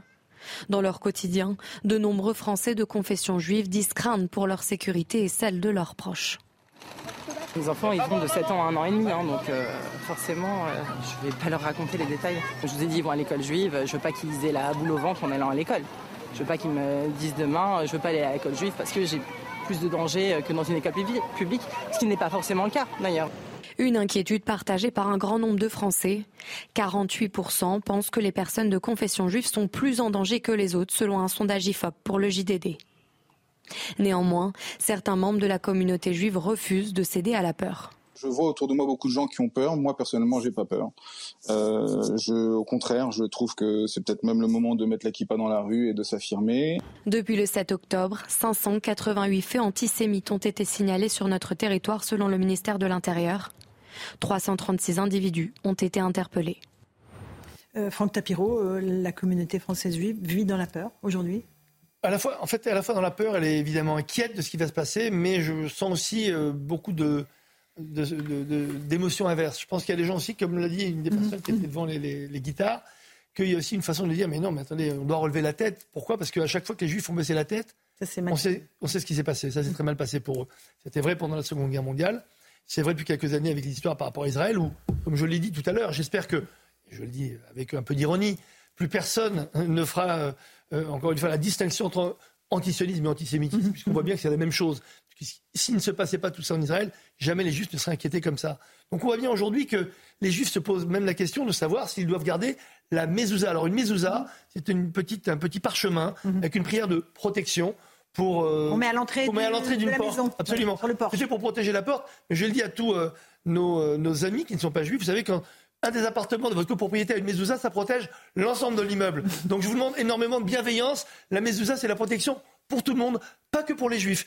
D'ailleurs, ce qui se passe aujourd'hui, cette peur, elle arrive dans la communauté juive avec, je dis, plus ou moins de, de, de force, parce qu'il y en a certains qui, au contraire, se disent c'est le moment de réaffirmer. Alors, euh, comme on se le disait un peu en off, ça dépend où vous habitez. Parce que quand vous habitez à Paris, et encore ça dépend où, on peut porter une kippa. Bon, euh, même si moi je suis contre les, signes euh, religieux en dehors de, la sphère privée. Mais dans certains quartiers, que François connaît bien, c'est plus possible aujourd'hui. Justement, François Pupponi, la peur des, Français de confession juive, vous, à Sarcelles, vous la ressentez au quotidien? Tous les jours, hein, je suis avec eux tous les jours, parce que d'abord la proximité que j'ai avec eux, mais dans le moment présent encore plus. Donc ils ont peur, ils ont peur de ce qui se passe, ils ont peur de ce qui va se passer parce qu'ils savent très bien qu'il y aura des percussions en France. On l'a vécu dans le passé, on l'a vécu en 2014 lorsqu'il y a eu des événements à Gaza, euh, on l'a vécu précédemment, il y a eu les, les, attentats antisémites. Donc la communauté juive sait que malheureusement, il va y avoir encore de nouveau des actes antisémites. Donc ils vivent à la fois dans la peur, ils, ne veulent pas renoncer à leur euh, judaïsme, bien entendu, mais moi je connais des responsables d'école qui ont fermé l'école. Parce que les enfants ne venaient plus. Donc ils ont préféré fermer l'école huit jours avant les vacances scolaires pour dire on ne prend pas le risque.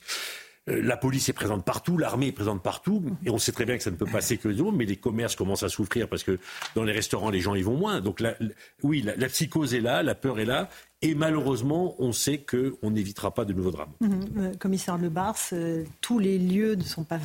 On ne peut pas sécuriser tout, les écoles, tous les lieux possibles et imaginables les policiers ne peuvent pas tout faire, les gendarmes aussi Je crois qu'il y a 40 000 établissements scolaires, donc bien évidemment que, non, en tout cas pas en statique.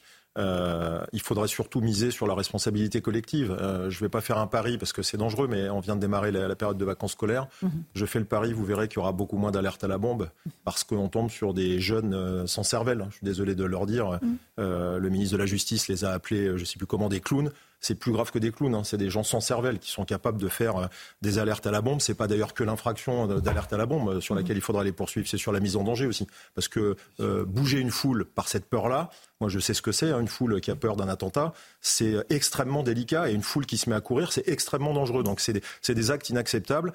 on verra si euh, l'histoire euh, me donne raison. Après, il y a sans doute d'autres alertes ou d'autres comportements qui sont l'œuvre de gens euh, beaucoup plus mal intentionnés. Mais vous verrez, on, retombe souvent sur la, même population que ces mêmes petits délinquants dans les violences urbaines et dans les, dans les actes du quotidien, malheureusement. Hum, alors, on va voir justement avec Célia Barotte qu'au tribunal de Versailles, il y avait un homme de 37 ans qui est jugé aujourd'hui pour une fausse alerte à la bombe au château euh, la semaine dernière. Écoutez. C'est un appel de 38 secondes qui a eu d'importantes conséquences, dont l'évacuation d'11 000 personnes au château de Versailles jeudi dernier. Pour son faux signalement d'alerte à la bombe, la justice a donc condamné Miliane R à 8 mois de prison avec sursis et obligation de soins et obligation d'indemnisation. À la sortie de sa comparution immédiate, l'homme de 37 ans euh, au casier judiciaire vierge et qui dit souffrir de schizophrénie nous a fait part de son soulagement de ne pas être incarcéré et a présenté ses excuses. Je vous propose de l'écouter. Je suis navré, mais voilà, c'est tout. Après, euh, je vais payer. Euh, je vais payer combien je peux. L'avocate de Miliane R s'est dite satisfaite que la justice n'ait pas utilisé ce dossier pour servir d'exemple aux autres affaires de canular. Enfin, du côté du château de Versailles, les préjudices d'image et économiques n'ont pas encore été chiffrés. L'audience sur intérêt civil se tiendra fin février. Merci beaucoup Célia Barotte. On voit le profil de cet homme, hein, David Lebars, commissaire. Euh, voilà, je vais payer, dit-il. L'air penaud, bah oui, mais à 37 ans. Oui, bon, je vous ai parlé de John. Bon, lui, c'est l'exemple contraire, mais enfin, on, voit bien que ça n'a pas l'air très réfléchi ni très, ni très mm. intelligent. Donc, euh, il faut respecter le choix d'une peine avec sursis. Après, il y en a tellement des affaires comme celle-là. J'espère quand même, vous savez que je fais souvent euh, très soin, je prends très soin de ne pas commenter les décisions de justice, mais l'autorité de l'État, c'est les décisions de justice qui vont déterminer si on va retrouver l'autorité de l'État. Quand on interpelle des gens euh, dans une période de menace où on a des alertes à la bombe qui foutent la trouille d'ailleurs au-delà de la communauté juive, hein, parce que moi je croise beaucoup de gens qui me disent ne pas être à l'aise. Il y en a qui prennent plus les transports, qui prennent leur voiture. ce climat-là ne doit pas être jugé trop en retard, parce que dans trois mois ou six mois, quand on présentera des gens, on se dira bon c'était qu'un coup de fil, deux mois avec sursis. Non, il y a un moment où il y a des gens qui doivent faire des courts séjours en prison pour marquer le coup, parce que le court séjour en prison, moi je retiens une chose de ce qu'a dit ce monsieur, c'est qu'il est soulagé de ne pas aller en prison. Eh bien, tant mieux pour lui, mais j'espère qu'il y en a d'autres qui ne seront pas soulagés, parce que si le message c'est du sursis, la pédagogie, vous savez, l'intérêt d'une peine, il y en a trois. Hein. C'est la dissuasion, une peine ça doit être dissuasif, ça doit punir et ça doit écarter le danger. Euh, s'il y en a qui comprennent pas le message, il faut au moins qu'ils soient punis pour écarter le danger. Mhm, effectivement. Euh, Franck Tapiro, euh, sur ça, sur la justice, effectivement, c'est ce que vient de dire le commissaire Lebars. Euh, Louis de Ragnel, enfin, je partage évidemment ce que, ce que vous venez de dire et je pense que c'est important que ça se sache parce qu'il faut que tout le monde sache que, et surtout euh, les, esprits un peu fragiles qui sont tentés de s'amuser en faisant euh, ce genre de choses qui sont absolument pas drôles, euh, qu'ils sachent qu'il y a des peines de prison peut-être à la clé, qu'il y, a des amendes. Et puis j'espère aussi qu'ils comprennent à quel point ça c'est pas c'est pas un jeu parce que ça désorganise aussi la vie de, de, plein d'habitants. Je pense au château de Versailles, ça, ça a un coût économique qui est considérable, donc c'est pas du tout c'est pas drôle. Franck Tapiro, vous êtes étonné avec nous depuis plusieurs jours du grand silence euh, des artistes, euh, bon, pas des sportifs, hein, il y en a qui ont pris la parole, on, l'a évoqué, euh, mais on les a retrouvés dans un appel, dans une tribune dans l'humanité, hum. intitulée pour un cessez-le-feu immédiat à Gaza. Qu'est-ce que vous en pensez? Alors, parmi les signataires, Juliette Binoche, Jeanne Balibar, Rachida Brakni, Eric Cantona, Annie Ernaux, Adèle Haenel. Écoutez, au, au démarrage, j'ai été heureux de voir qu'enfin des artistes avaient pris la parole, même pris la plume dans l'humanité. En plus, on se dit, dans cette absence d'humanité totale que nous vivons là-bas, j'avais grands espoirs, comme toujours. Puis, j'ai déchanté aux premières lignes. Et vraiment, j'ai été même choqué. Je vais vous dire pourquoi. Parce que quand on est capable de dire, pour un cessez-le-feu immédiat à Gaza, bon, déjà, c'est une incantation, il faudrait imaginer donc quelles idées ils ont pour arriver à cela, premièrement. Mais après, quand je lis en détail, ils sont, ok, choqués et horrifiés par les massacres du 7 octobre. Mais juste après, on dit, nous condamnons tous les crimes de guerre, ceux du Hamas, et c'est du gouvernement israélien. Et là, moi, je m'arrête là. C'est-à-dire que on dit des massacres, donc ce sont les crimes contre l'humanité. Juste après, on dit crimes de guerre, et on met dos à dos Hamas et un gouvernement démocratique comme Israël. C'est-à-dire que déjà à ce moment-là, on est totalement éliminé. Puis juste après, bien entendu, ils sont contre toute forme de racisme. Ok, tout va bien. Enfin, vous savez, je suis contre la guerre, je suis contre la mort, je suis contre des banalités. Et là, ils disent aujourd'hui, des décennies d'occupation privent les Palestiniens de leur liberté et leurs droits fondamentaux. Et là, je me dis, mais mais ils veulent quoi en fait? Ils veulent faire comprendre finalement que Israël, c'est le résultat d'une occupation permanente depuis 75 ans. Ils n'ont pas compris. Et c'est pour ça que je leur dis, c'est bien une bonne intention, même de la bonne foi, mais avant tout, il faut un peu de culture. Il faut se renseigner. Il faut à un moment savoir quelle est l'histoire. Ils oublient que Gaza. Mais ils savent tout ça. mais non, mais, je fais exprès, je le fais avec beaucoup d'ironie. Ils sont, ils sont militants du mensonge permanent. Ils font croire que Gaza est encore un territoire d'occupation et non, ça a été libéré en 2005. En 2005. Il faut croire qu'il y a des colonies. Mais elles sont où les colonies? En revanche, je vois où ils sont les artistes. Ils sont dans la collaboration, encore une fois. Ils entretiennent le même bruit que les indignes, la France indigne, qu'on appelait avant la France insoumise, quand ils n'étaient pas soumis à l'islamisme. Mais aujourd'hui, ils font tous partie de la même mouvance. D'ailleurs, j'aimerais bien savoir lequel d'entre eux a écrit ces lignes immondes. Bien entendu, c'est pas eux. Ça a été dicté par quelqu'un, je pense, proche de la secte de Mélenchon qui les a aidés. Pardon? Lequel, a été en Israël Lequel? Bon, ça, je ne peux même pas demander parce que, encore une fois, ils ne connaissent rien. Ils disent n'importe quoi. Finalement, cet appel à la paix pousse à, la haine. Parce que quand on dit cela, ça veut dire que le fautif est unique, c'est Israël. Donc on explique ce qui s'est passé le 7 octobre à l'aune de la politique israélienne.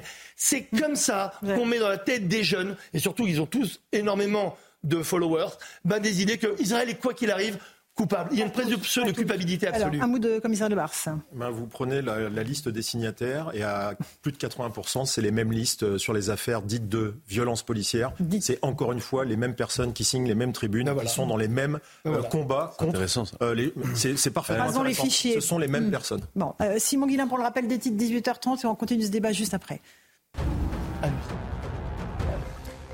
Deux personnes domiciliées en région parisienne ont été présentées aujourd'hui à un juge d'instruction. Elles sont susceptibles d'être en lien avec l'auteur de l'attentat de Bruxelles le 16 octobre dernier. Le juge doit désormais décider de leur éventuelle mise en examen pour association de malfaiteurs terroristes. Elisabeth Borne a rappelé la position de la France aujourd'hui à l'Assemblée nationale.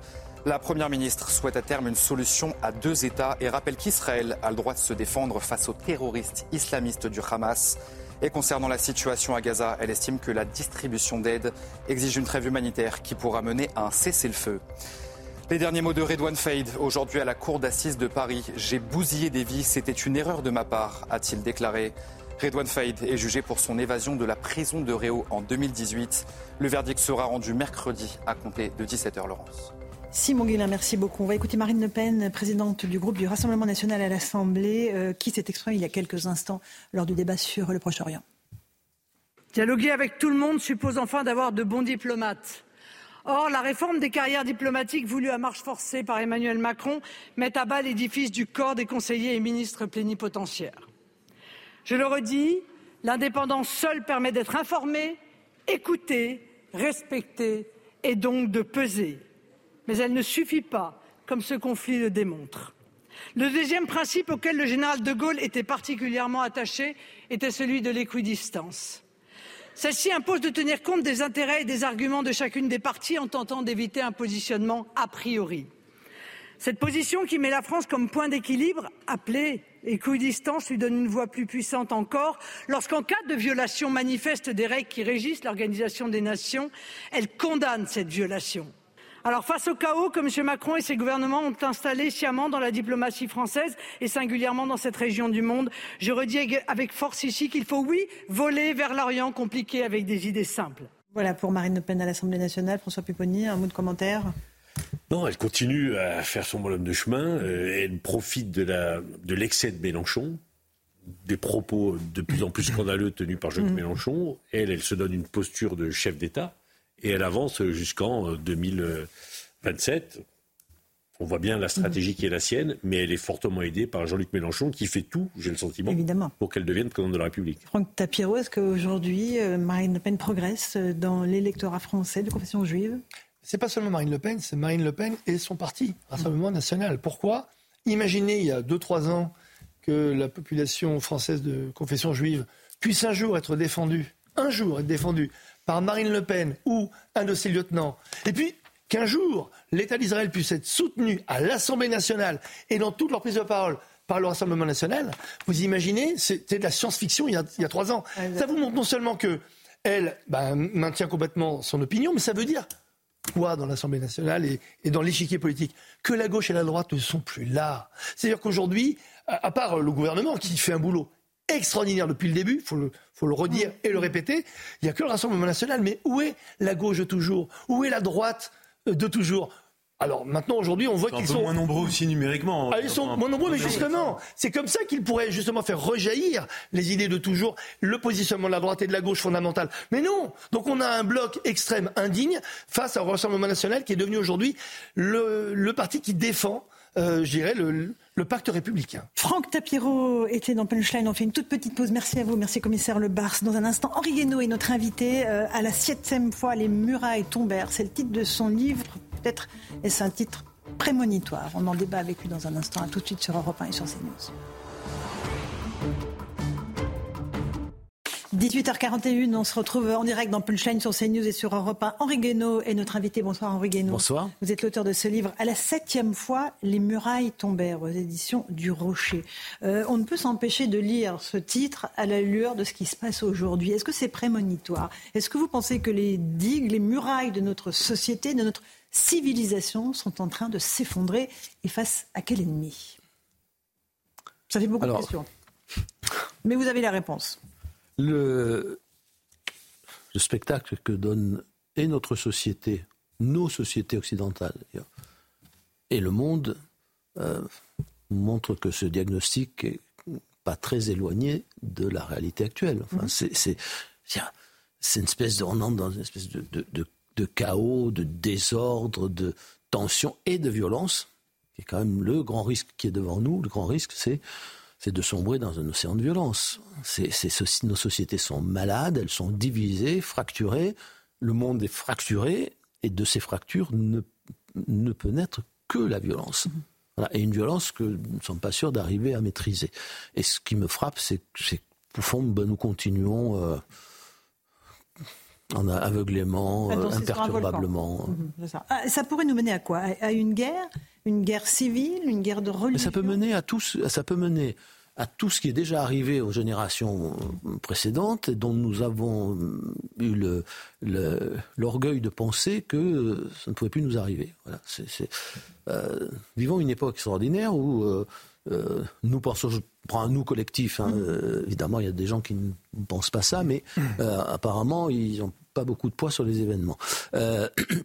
Pensons que le monde commence avec nous et que de toute façon nous sommes tellement meilleurs, tellement plus intelligents, nous aurions vécu une grande révolution anthropologique qui ferait que aujourd'hui, ben, nous serions très différents de ceux qui nous ont précédés. Donc nous ne pourrions pas commettre ni les mêmes erreurs, ni les mêmes fautes, ni les mêmes atrocités. Euh, voilà, alors que bah, certes l'histoire ne se répète pas, mais nous, nous ne cessons de nous répéter. Voilà. Parce que notre nature n'a pas changé. La nature de l'homme n'a pas changé? C'est toujours la violence C'est toujours la barbarie en réalité La nature de l'homme, c'est cette espèce de violence animale qui est, qui est, qui est en lui. Alors, il y a, il y a dans l'homme le meilleur et le pire. Hein. La, la, capacité précisément à essayer euh, imperturbablement, éternellement de canaliser cette violence qui est dans, dans tout homme. Tout homme est capable de la pire violence. Regardez l'histoire, c'est ce que nous apprend l'histoire. L'histoire, elle nous apprend, elle ne donne pas une, clé de, de, l'avenir, elle ne nous permet pas de prévoir, mais elle nous apprend ce que nous sommes. Mhm. Ah. Et ce que nous sommes éternellement et de façon éternellement recommencée. Donc euh, chaque fois que tout ce que nous édifions pour, pour maintenir, canaliser cette violence euh, s'effrite, chaque fois que nous relâchons l'effort, eh bien cette violence ressort et elle dévore tout sur son passage. Est-ce que c'est ce qui s'est passé en Israël, Henri Guénon Oui, c'est, enfin, moi je trouve que c'est. Alors évidemment, Israël est arrivé, enfin, l'affaire du Hamas est arrivée après la, euh, l'achèvement de, la, de l'écriture de, de, ce livre. De ce livre mais c'est exactement ça. D'abord, la société israélienne ressemble beaucoup à la nôtre. Hein. C'est une société occidentale avec les mêmes qualités, les mêmes défauts, les mêmes faiblesses auquel il faut rajouter la situation très particulière dans laquelle se trouve, se trouve Israël, euh, avec ce, conflit interminable euh, qui est une véritable tragédie, c'est-à-dire qui oppose deux légitimités qui se, qui se confrontent sur pour, pour pour euh, s'approprier le même, le même territoire sur lequel chacun, au fond, a, a une, légitimité à, que chacun a une légitimité à réclamer pour lui-même, parce que euh, bah, c'est la terre mm-hmm. promise des, des, Israéliens, puis c'est une terre sur laquelle pendant des siècles les Palestiniens ont, ont, ont vécu. Euh, donc c'est, cette société, euh, elle avait fini au fond par s'endormir? Alors moi je dirais pas s'endormir, mais mm-hmm. c'est, c'est, ça nous arrivera plus. C'est ça. C'était impensable que ça se passe comme ça. C'est impensable que ça nous arrive. On avait fini par, comme nous, nous avons fini par croire que tout ce qui était arrivé à nos prédécesseurs ne nous arriverait plus. Euh, eh bien, la, société israélienne avait fini par penser que ça n'arriverait plus. Et vous voyez, quand, quand vous faites une, une, une rave partie à 3 km de, de, de Gaza, ben, c'est que vous pensez que ça ne peut pas arriver. C'est mm-hmm. juste impensable. Voilà, c'est impensable, inconcevable. Et puis un petit matin, euh, deux jours de fête, euh, bah les, je dirais même pas les assassins, les bourreaux sont arrivés, et ils sont pas arrivés par dizaines, ils sont arrivés par centaines et même par milliers. Et ils ont, et ils ont massacré, ça ne pouvait pas arriver. C'est l'irruption du, du, du, pogrom en ce début du XXIe siècle en Israël. Avec une seule volonté, exterminer les juifs. Oui, je crois que. Alors, je crois qu'il faut bien faire la, différence entre ce qu'a fait le Hamas et puis la question israélo-palestinienne. Bien sûr, mais là on parle de ce qu'a fait le Hamas. Oui, hein. mais, mais, il faut, faut, faut, bien déconnecter les deux. C'est pour ça qu'on ne peut pas appeler le Hamas euh, une organisation de résistance. Euh, Comme le fait la euh, Voilà, je, je, pense que c'est.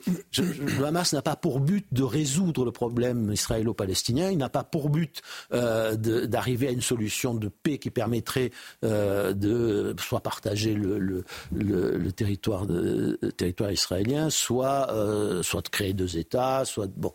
Non, il a, il a, il a pour but d'éradiquer euh, le peuple juif de la terre d'Israël. Mhm. Et donc, le, le, le, Hamas n'avait qu'une ambition. Euh, une préoccupation, massacrer le plus possible, provoquer la colère et et parce que la nature humaine n'a pas changé, et c'est ainsi, euh, et surtout pour un peuple qui a, qui a 2000 ans de pogrom, de, persécution dans, dans, dans, sa mémoire collective, euh, il savait que plus il pratiquerait la violence, le crime, le meurtre, la torture, et plus il provoquerait la, violence en retour, quitte d'ailleurs à sacrifier euh, son propre peuple, c'est-à-dire le peuple palestinien. Euh, effectivement, il y a ce qui s'est passé sur euh, le sol israélien, il y a les déclinaisons dans notre pays, la montée de l'antisémitisme, des actes antisémites, il y a la hum. peur dans laquelle vivent nos compatriotes. là, pareil, on, s'est fait un retour en arrière, on s'est dit ça ne pourra pas arriver. eh bien si, ça arrive à nous. oui, ça arrive, ça arrive et, et tout peut arriver, c'est-à-dire que non, nous ne sommes pas à l'abri de la guerre civile. Non, nous ne sommes pas à l'abri des guerres de religion. Euh, non, nous ne sommes pas à l'abri d'une guerre mondiale. c'est, regardez ce, monde qui se, qui se fracture dans tous les sens. On a, on a, pu avoir l'impression un instant que la, guerre en Ukraine aurait des conséquences uniquement régionales, mais n'a pas que des conséquences régionales. Regardez les fractures qui s'ouvrent dans, le monde entier. Regardez ce qu'est en train de vivre l'Occident dans son rapport au monde. Alors, pas la peine non plus de, réduire tout cela au camp du bien et au camp du mal. Je, laisse de côté l'affaire du, Hamas, mais euh, je veux dire, tout, tout, ce que nous avons pu faire pendant des décennies euh, nous, nous, conduit maintenant à cette situation dans laquelle toutes les crises se rejoignent. Justement, Henri Guénaud, qu'est-ce que nous aurions dû faire de différent euh, pour éviter ça Parce que euh, tout le monde est plutôt d'accord sur le constat, sur le. Non, tout le monde n'est pas d'accord, c'est ça le problème. Non, pardon, il y a un... Alors, vous avez raison, mais en tout cas, sur ce plateau, il y a un relatif consensus. Sur ce plateau, sur le, voilà, sur le, le, fait que tout ça est le symptôme de plusieurs déclassements. Qu'est-ce qu'on aurait dû faire de différent pour éviter ça? Et, je, dis ça pour la question de la France, mais j'élargis ça aux pays occidentaux, parce qu'en fait, la France, globalement, subit un peu ce que d'autres pays développés d'Occident subissent également. C'est-à-dire qu'il y, a une crise française avec des particularités qui sont celles de notre, de notre pays, de notre histoire, de notre culture. Euh, il y a une crise de la civilisation occidentale hein, et il y a une crise mondiale. Enfin, c'est euh, une sorte de crise de l'humanité, si vous, si, vous, si vous voulez. Alors, euh, c'est assez frappant, c'est que que nous aurions dû faire, c'est ne pas oublier que la nature humaine n'avait pas changé. Mmh. C'est-à-dire euh, ne, pas penser que tellement de choses ne nous menaçaient plus que nous n'avions plus à nous en préoccuper. Enfin quoi, euh, on ne pouvait pas avoir de grandes crises financières et économiques comme en 1929. Nous sommes passés à deux doigts, à deux doigts d'une crise qui, qui est menacée d'être pire que la crise des années 30. Bon, euh, on ne pouvait pas avoir de même pas avoir de pandémie. Pandémie. Même pas. Vous ne pouvez pas avoir de pandémie. Euh, euh, on, s'est délesté de, tous les instruments qui, auraient, qui pouvaient permettre de la, de, la gérer parce que ça, au fond, ça ne pouvait plus arriver. Bien sûr, intellectuellement, on savait que c'était possible, mais mais finalement, psychologiquement, non, non, euh, euh, c'était réservé aux, pays en développement, mais nous, ça ne nous arriverait plus. Bon, et là d'ailleurs, la fois où ça, avait failli nous arriver, euh, bah, finalement, on était passé à côté. On avait, on avait, on s'était moqué de, de, Madame Bachelot qui avait accumulé des stocks de médicaments qui finalement, de, vaccins qui mhm. n'avaient pas été utilisés. Ça pouvait plus nous arriver. Donc, bah, il fallait faire autrement. Et nous avons laisser détruire l'école. Nous, avons, je fais ça en vrac, hein, je, je, ça en vrac nous avons euh, renoncé à l'assimilation. Euh, tout, en laissant les, frontières ouvertes, les flux. Et si nous voulions réussir l'assimilation, en condition de ne pas l'abandonner, bah, il fallait maîtriser les flux parce, parce qu'on on peut, on peut assimiler que s'il y a un minimum de, de que si euh, que si les flux ne sont pas trop important par rapport à, la population. Mais pour assimiler, encore faut-il croire à sa propre civilisation, faut-il avoir quelque chose euh, auquel assimiler les gens? si vous abandonnez l'école, si vous renoncez à votre propre civilisation, si vous êtes travaillé par la haine de soi, euh, comme, comme nous le sommes aujourd'hui, c'est impossible. Euh, voilà, il ne fallait pas faire la mondialisation heureuse qui n'est pas heureuse, qui finalement est extrêmement malheureuse. Regardez les, les, fractures de la société américaine. Mm-hmm. Ils viennent de quoi? Ils viennent évidemment, il y a des, problèmes identitaires, des mais, mais, il y a fondamentalement aussi un problème économique et social qui touche une partie de la population et que vous retrouvez dans, cette espèce de, d'un côté de cette espèce de fracture terrible qui a conduit à, l'assaut du Capitole, mais qui, qui, qui, a un potentiel de violence terrible. Mmh. Voilà, c'est mais on pourrait, pourrait multiplier les, les, euh, les, exemples. On a détruit l'État, on a détruit l'autorité, on a détruit. Mais tout ça n'est pas arrivé tout seul. Le titre de votre livre, c'est À la septième fois, les murailles tombèrent. Oui. On est à la veille de la septième fois. On est à la veille, c'est une phrase de ah. Victor Hugo extraite des Châtiments. on, on est à la veille de l'effondrement de nos murailles. On ne sait jamais quelle est, le, quelle est la veille, quel est le jour de la veille. Voilà. Mais euh, savoir que peut-être demain c'est la veille ou après-demain, ça vous permet de ne pas vous comporter comme nous l'avons fait depuis des décennies. Moi, j'ai été très frappé quand même de. vous savez, quand, on juge maintenant le, un mandat de président de la République, on regarde s'il a fait ce qu'on appelle des réformes ou pas. Bon, quelles que soient les réformes, hein, il faut avoir. En réalité, ces réformes, c'est en général, ça consiste à tout casser. Alors celui qui a le plus cassé, c'est un bon président. Le qui a le moins cassé, c'est un roi feignant. Voilà. Et, et peut-être qu'on aurait pu s'interroger, qu'on pourrait continuer de s'interroger sur l'intérêt qu'il y a à absolument tout casser. Bien sûr, il y a des choses qu'il faut changer, mais et qu'il faut faire évoluer, mais on casse tout comme si c'était un, bien en soi. C'est, c'est, voilà, vous avez réformé, mais réformer, ça veut dire quoi? Avant, on réformait, on réformait pour créer la sécurité sociale, on, réformait pour restaurer l'État, on réformait pour euh, pour, ouvrir l'école à, pour ouvrir l'école à tous. Enfin, voilà, l'école de la République, ça a été une grande réforme. La constitution de la Ve République, ça a été une grande réforme. Mais aujourd'hui, on réforme pour casser. Bon. Euh, faut, faut, faut, pas s'étonner du, du, résultat. Or, le, le, finalement, le but du livre, c'est quoi? C'est de, de, montrer un que la politique a quelque chose à voir avec la nature humaine. Elle est confrontée à ça. Si elle veut pas s'y confronter euh, ou si elle nie cette nature humaine, euh, euh, eh bien, elle, ouvre la voie à une, à une, catastrophe. Et la catastrophe, c'est une société trop divisée, trop fracturée. qui ne s'unit que par la violence finalement les sociétés mais, mais c'est parce que c'est ça c'est c'est pas moi qui l'ai inventé hein, René Girard c'est voilà c'est René Girard qui le dit mais c'est une, une, évidence historique et anthropologique des sociétés trop divisées finissent par reconstruire leur unité par tenter en tout cas de reconstruire leur unité par la violence c'est pas vieux. La dernière fois que c'est arrivé, c'était au siècle dernier. Le siècle dernier, c'était hier. Mmh. Et c'est arrivé bien avant. Mais on croit que ça ne peut plus nous arriver. Mais voilà, donc, mais voilà, mais ça, la menace, elle est là, elle est, elle est, et, elle grandit chaque jour. Elle grandit chaque jour. Moi, je suis frappé de voir sur des plateaux. Alors, vous parlez de la guerre en Ukraine, vous dit, ah non, mais il y a des gens qui pensaient qu'il y a avoir une escalade. Regardez, c'est évident, il n'y a pas d'escalade. À vous trouver Voilà. Et, et puis, de toute façon, il y a, oui, il y a le nucléaire, mais, mais euh, personne n'a envie de s'en servir, il n'y aura, pas d'accident. Ah, vous croyez? Et pareil, là, sur Israël, euh, l'Iran ne va pas s'en mêler Vous y croyez? Mais je, je, n'en sais rien. Le risque d'escalade, il est considérable. Et d'escalade dans la région, mais comme vous le faisiez remarquer, d'escalade aussi chez nous. enfin, on le voit bien, c'était euh, dans cette société fracturée, euh, la, la, les fractures sont encore en train de s'élargir. Là, euh, c'est une société très fragile, notre société aujourd'hui, pour un tas de raisons, encore une fois, culturelles, identitaires, économiques, sociales. Euh, faut, faut, faut, tout considérer ensemble. Hein. Le, les, les, gilets jaunes, c'était pas, euh, c'était pas les banlieues, mais, mais cette violence, elle, elle, est là, elle grandit, et dans ce climat déjà de, de, de violence extrêmement dangereuse, euh, on voit surgir, euh, on voit ressurgir une fracture euh, qui, s'élargit d'un coup de façon extrêmement inquiétante. Oui. Et l'antisémitisme. Comment? Qui est l'antisémitisme mais l'antisémitisme, je vais vous dire, enfin moi, ma, ma conviction, peut-être qu'il ne faut pas dire ça, mais ma conviction profonde, c'est que le, le, nous vivons une société qui est déjà une société des, des, des boucs émissaires, enfin qui retrouve des boucs émissaires, chacun a son bouc émissaire, et le problème de, de problème des, des, juifs en Occident, c'est que, et en particulier en Europe, c'est que depuis 2000 ans, euh, le juif est la figure du bouc émissaire.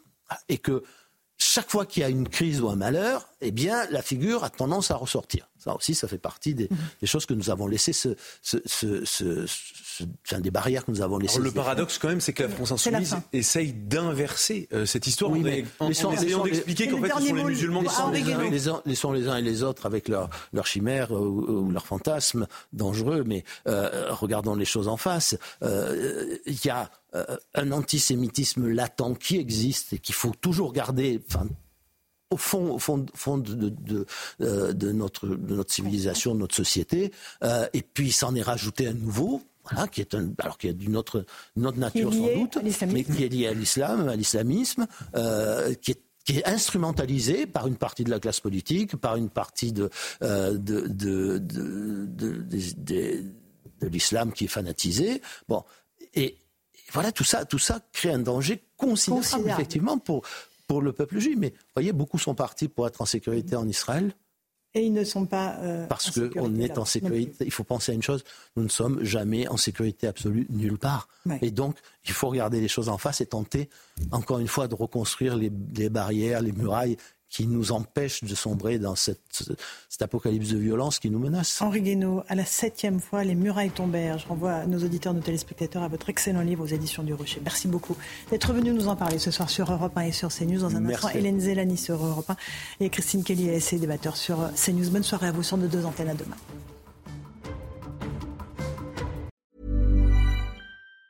Planning for your next trip? Elevate your travel style with Quince. Quince has all the jet setting essentials you'll want for your next getaway, like European linen, premium luggage options, buttery soft Italian leather bags, and so much more. And it's all priced at 50 to 80% less than similar brands. Plus, Quince only works with factories that use safe and ethical manufacturing practices. Pack your bags with high-quality essentials you'll be wearing for vacations to come with Quince. Go to quince.com slash trip for free shipping and 365-day returns.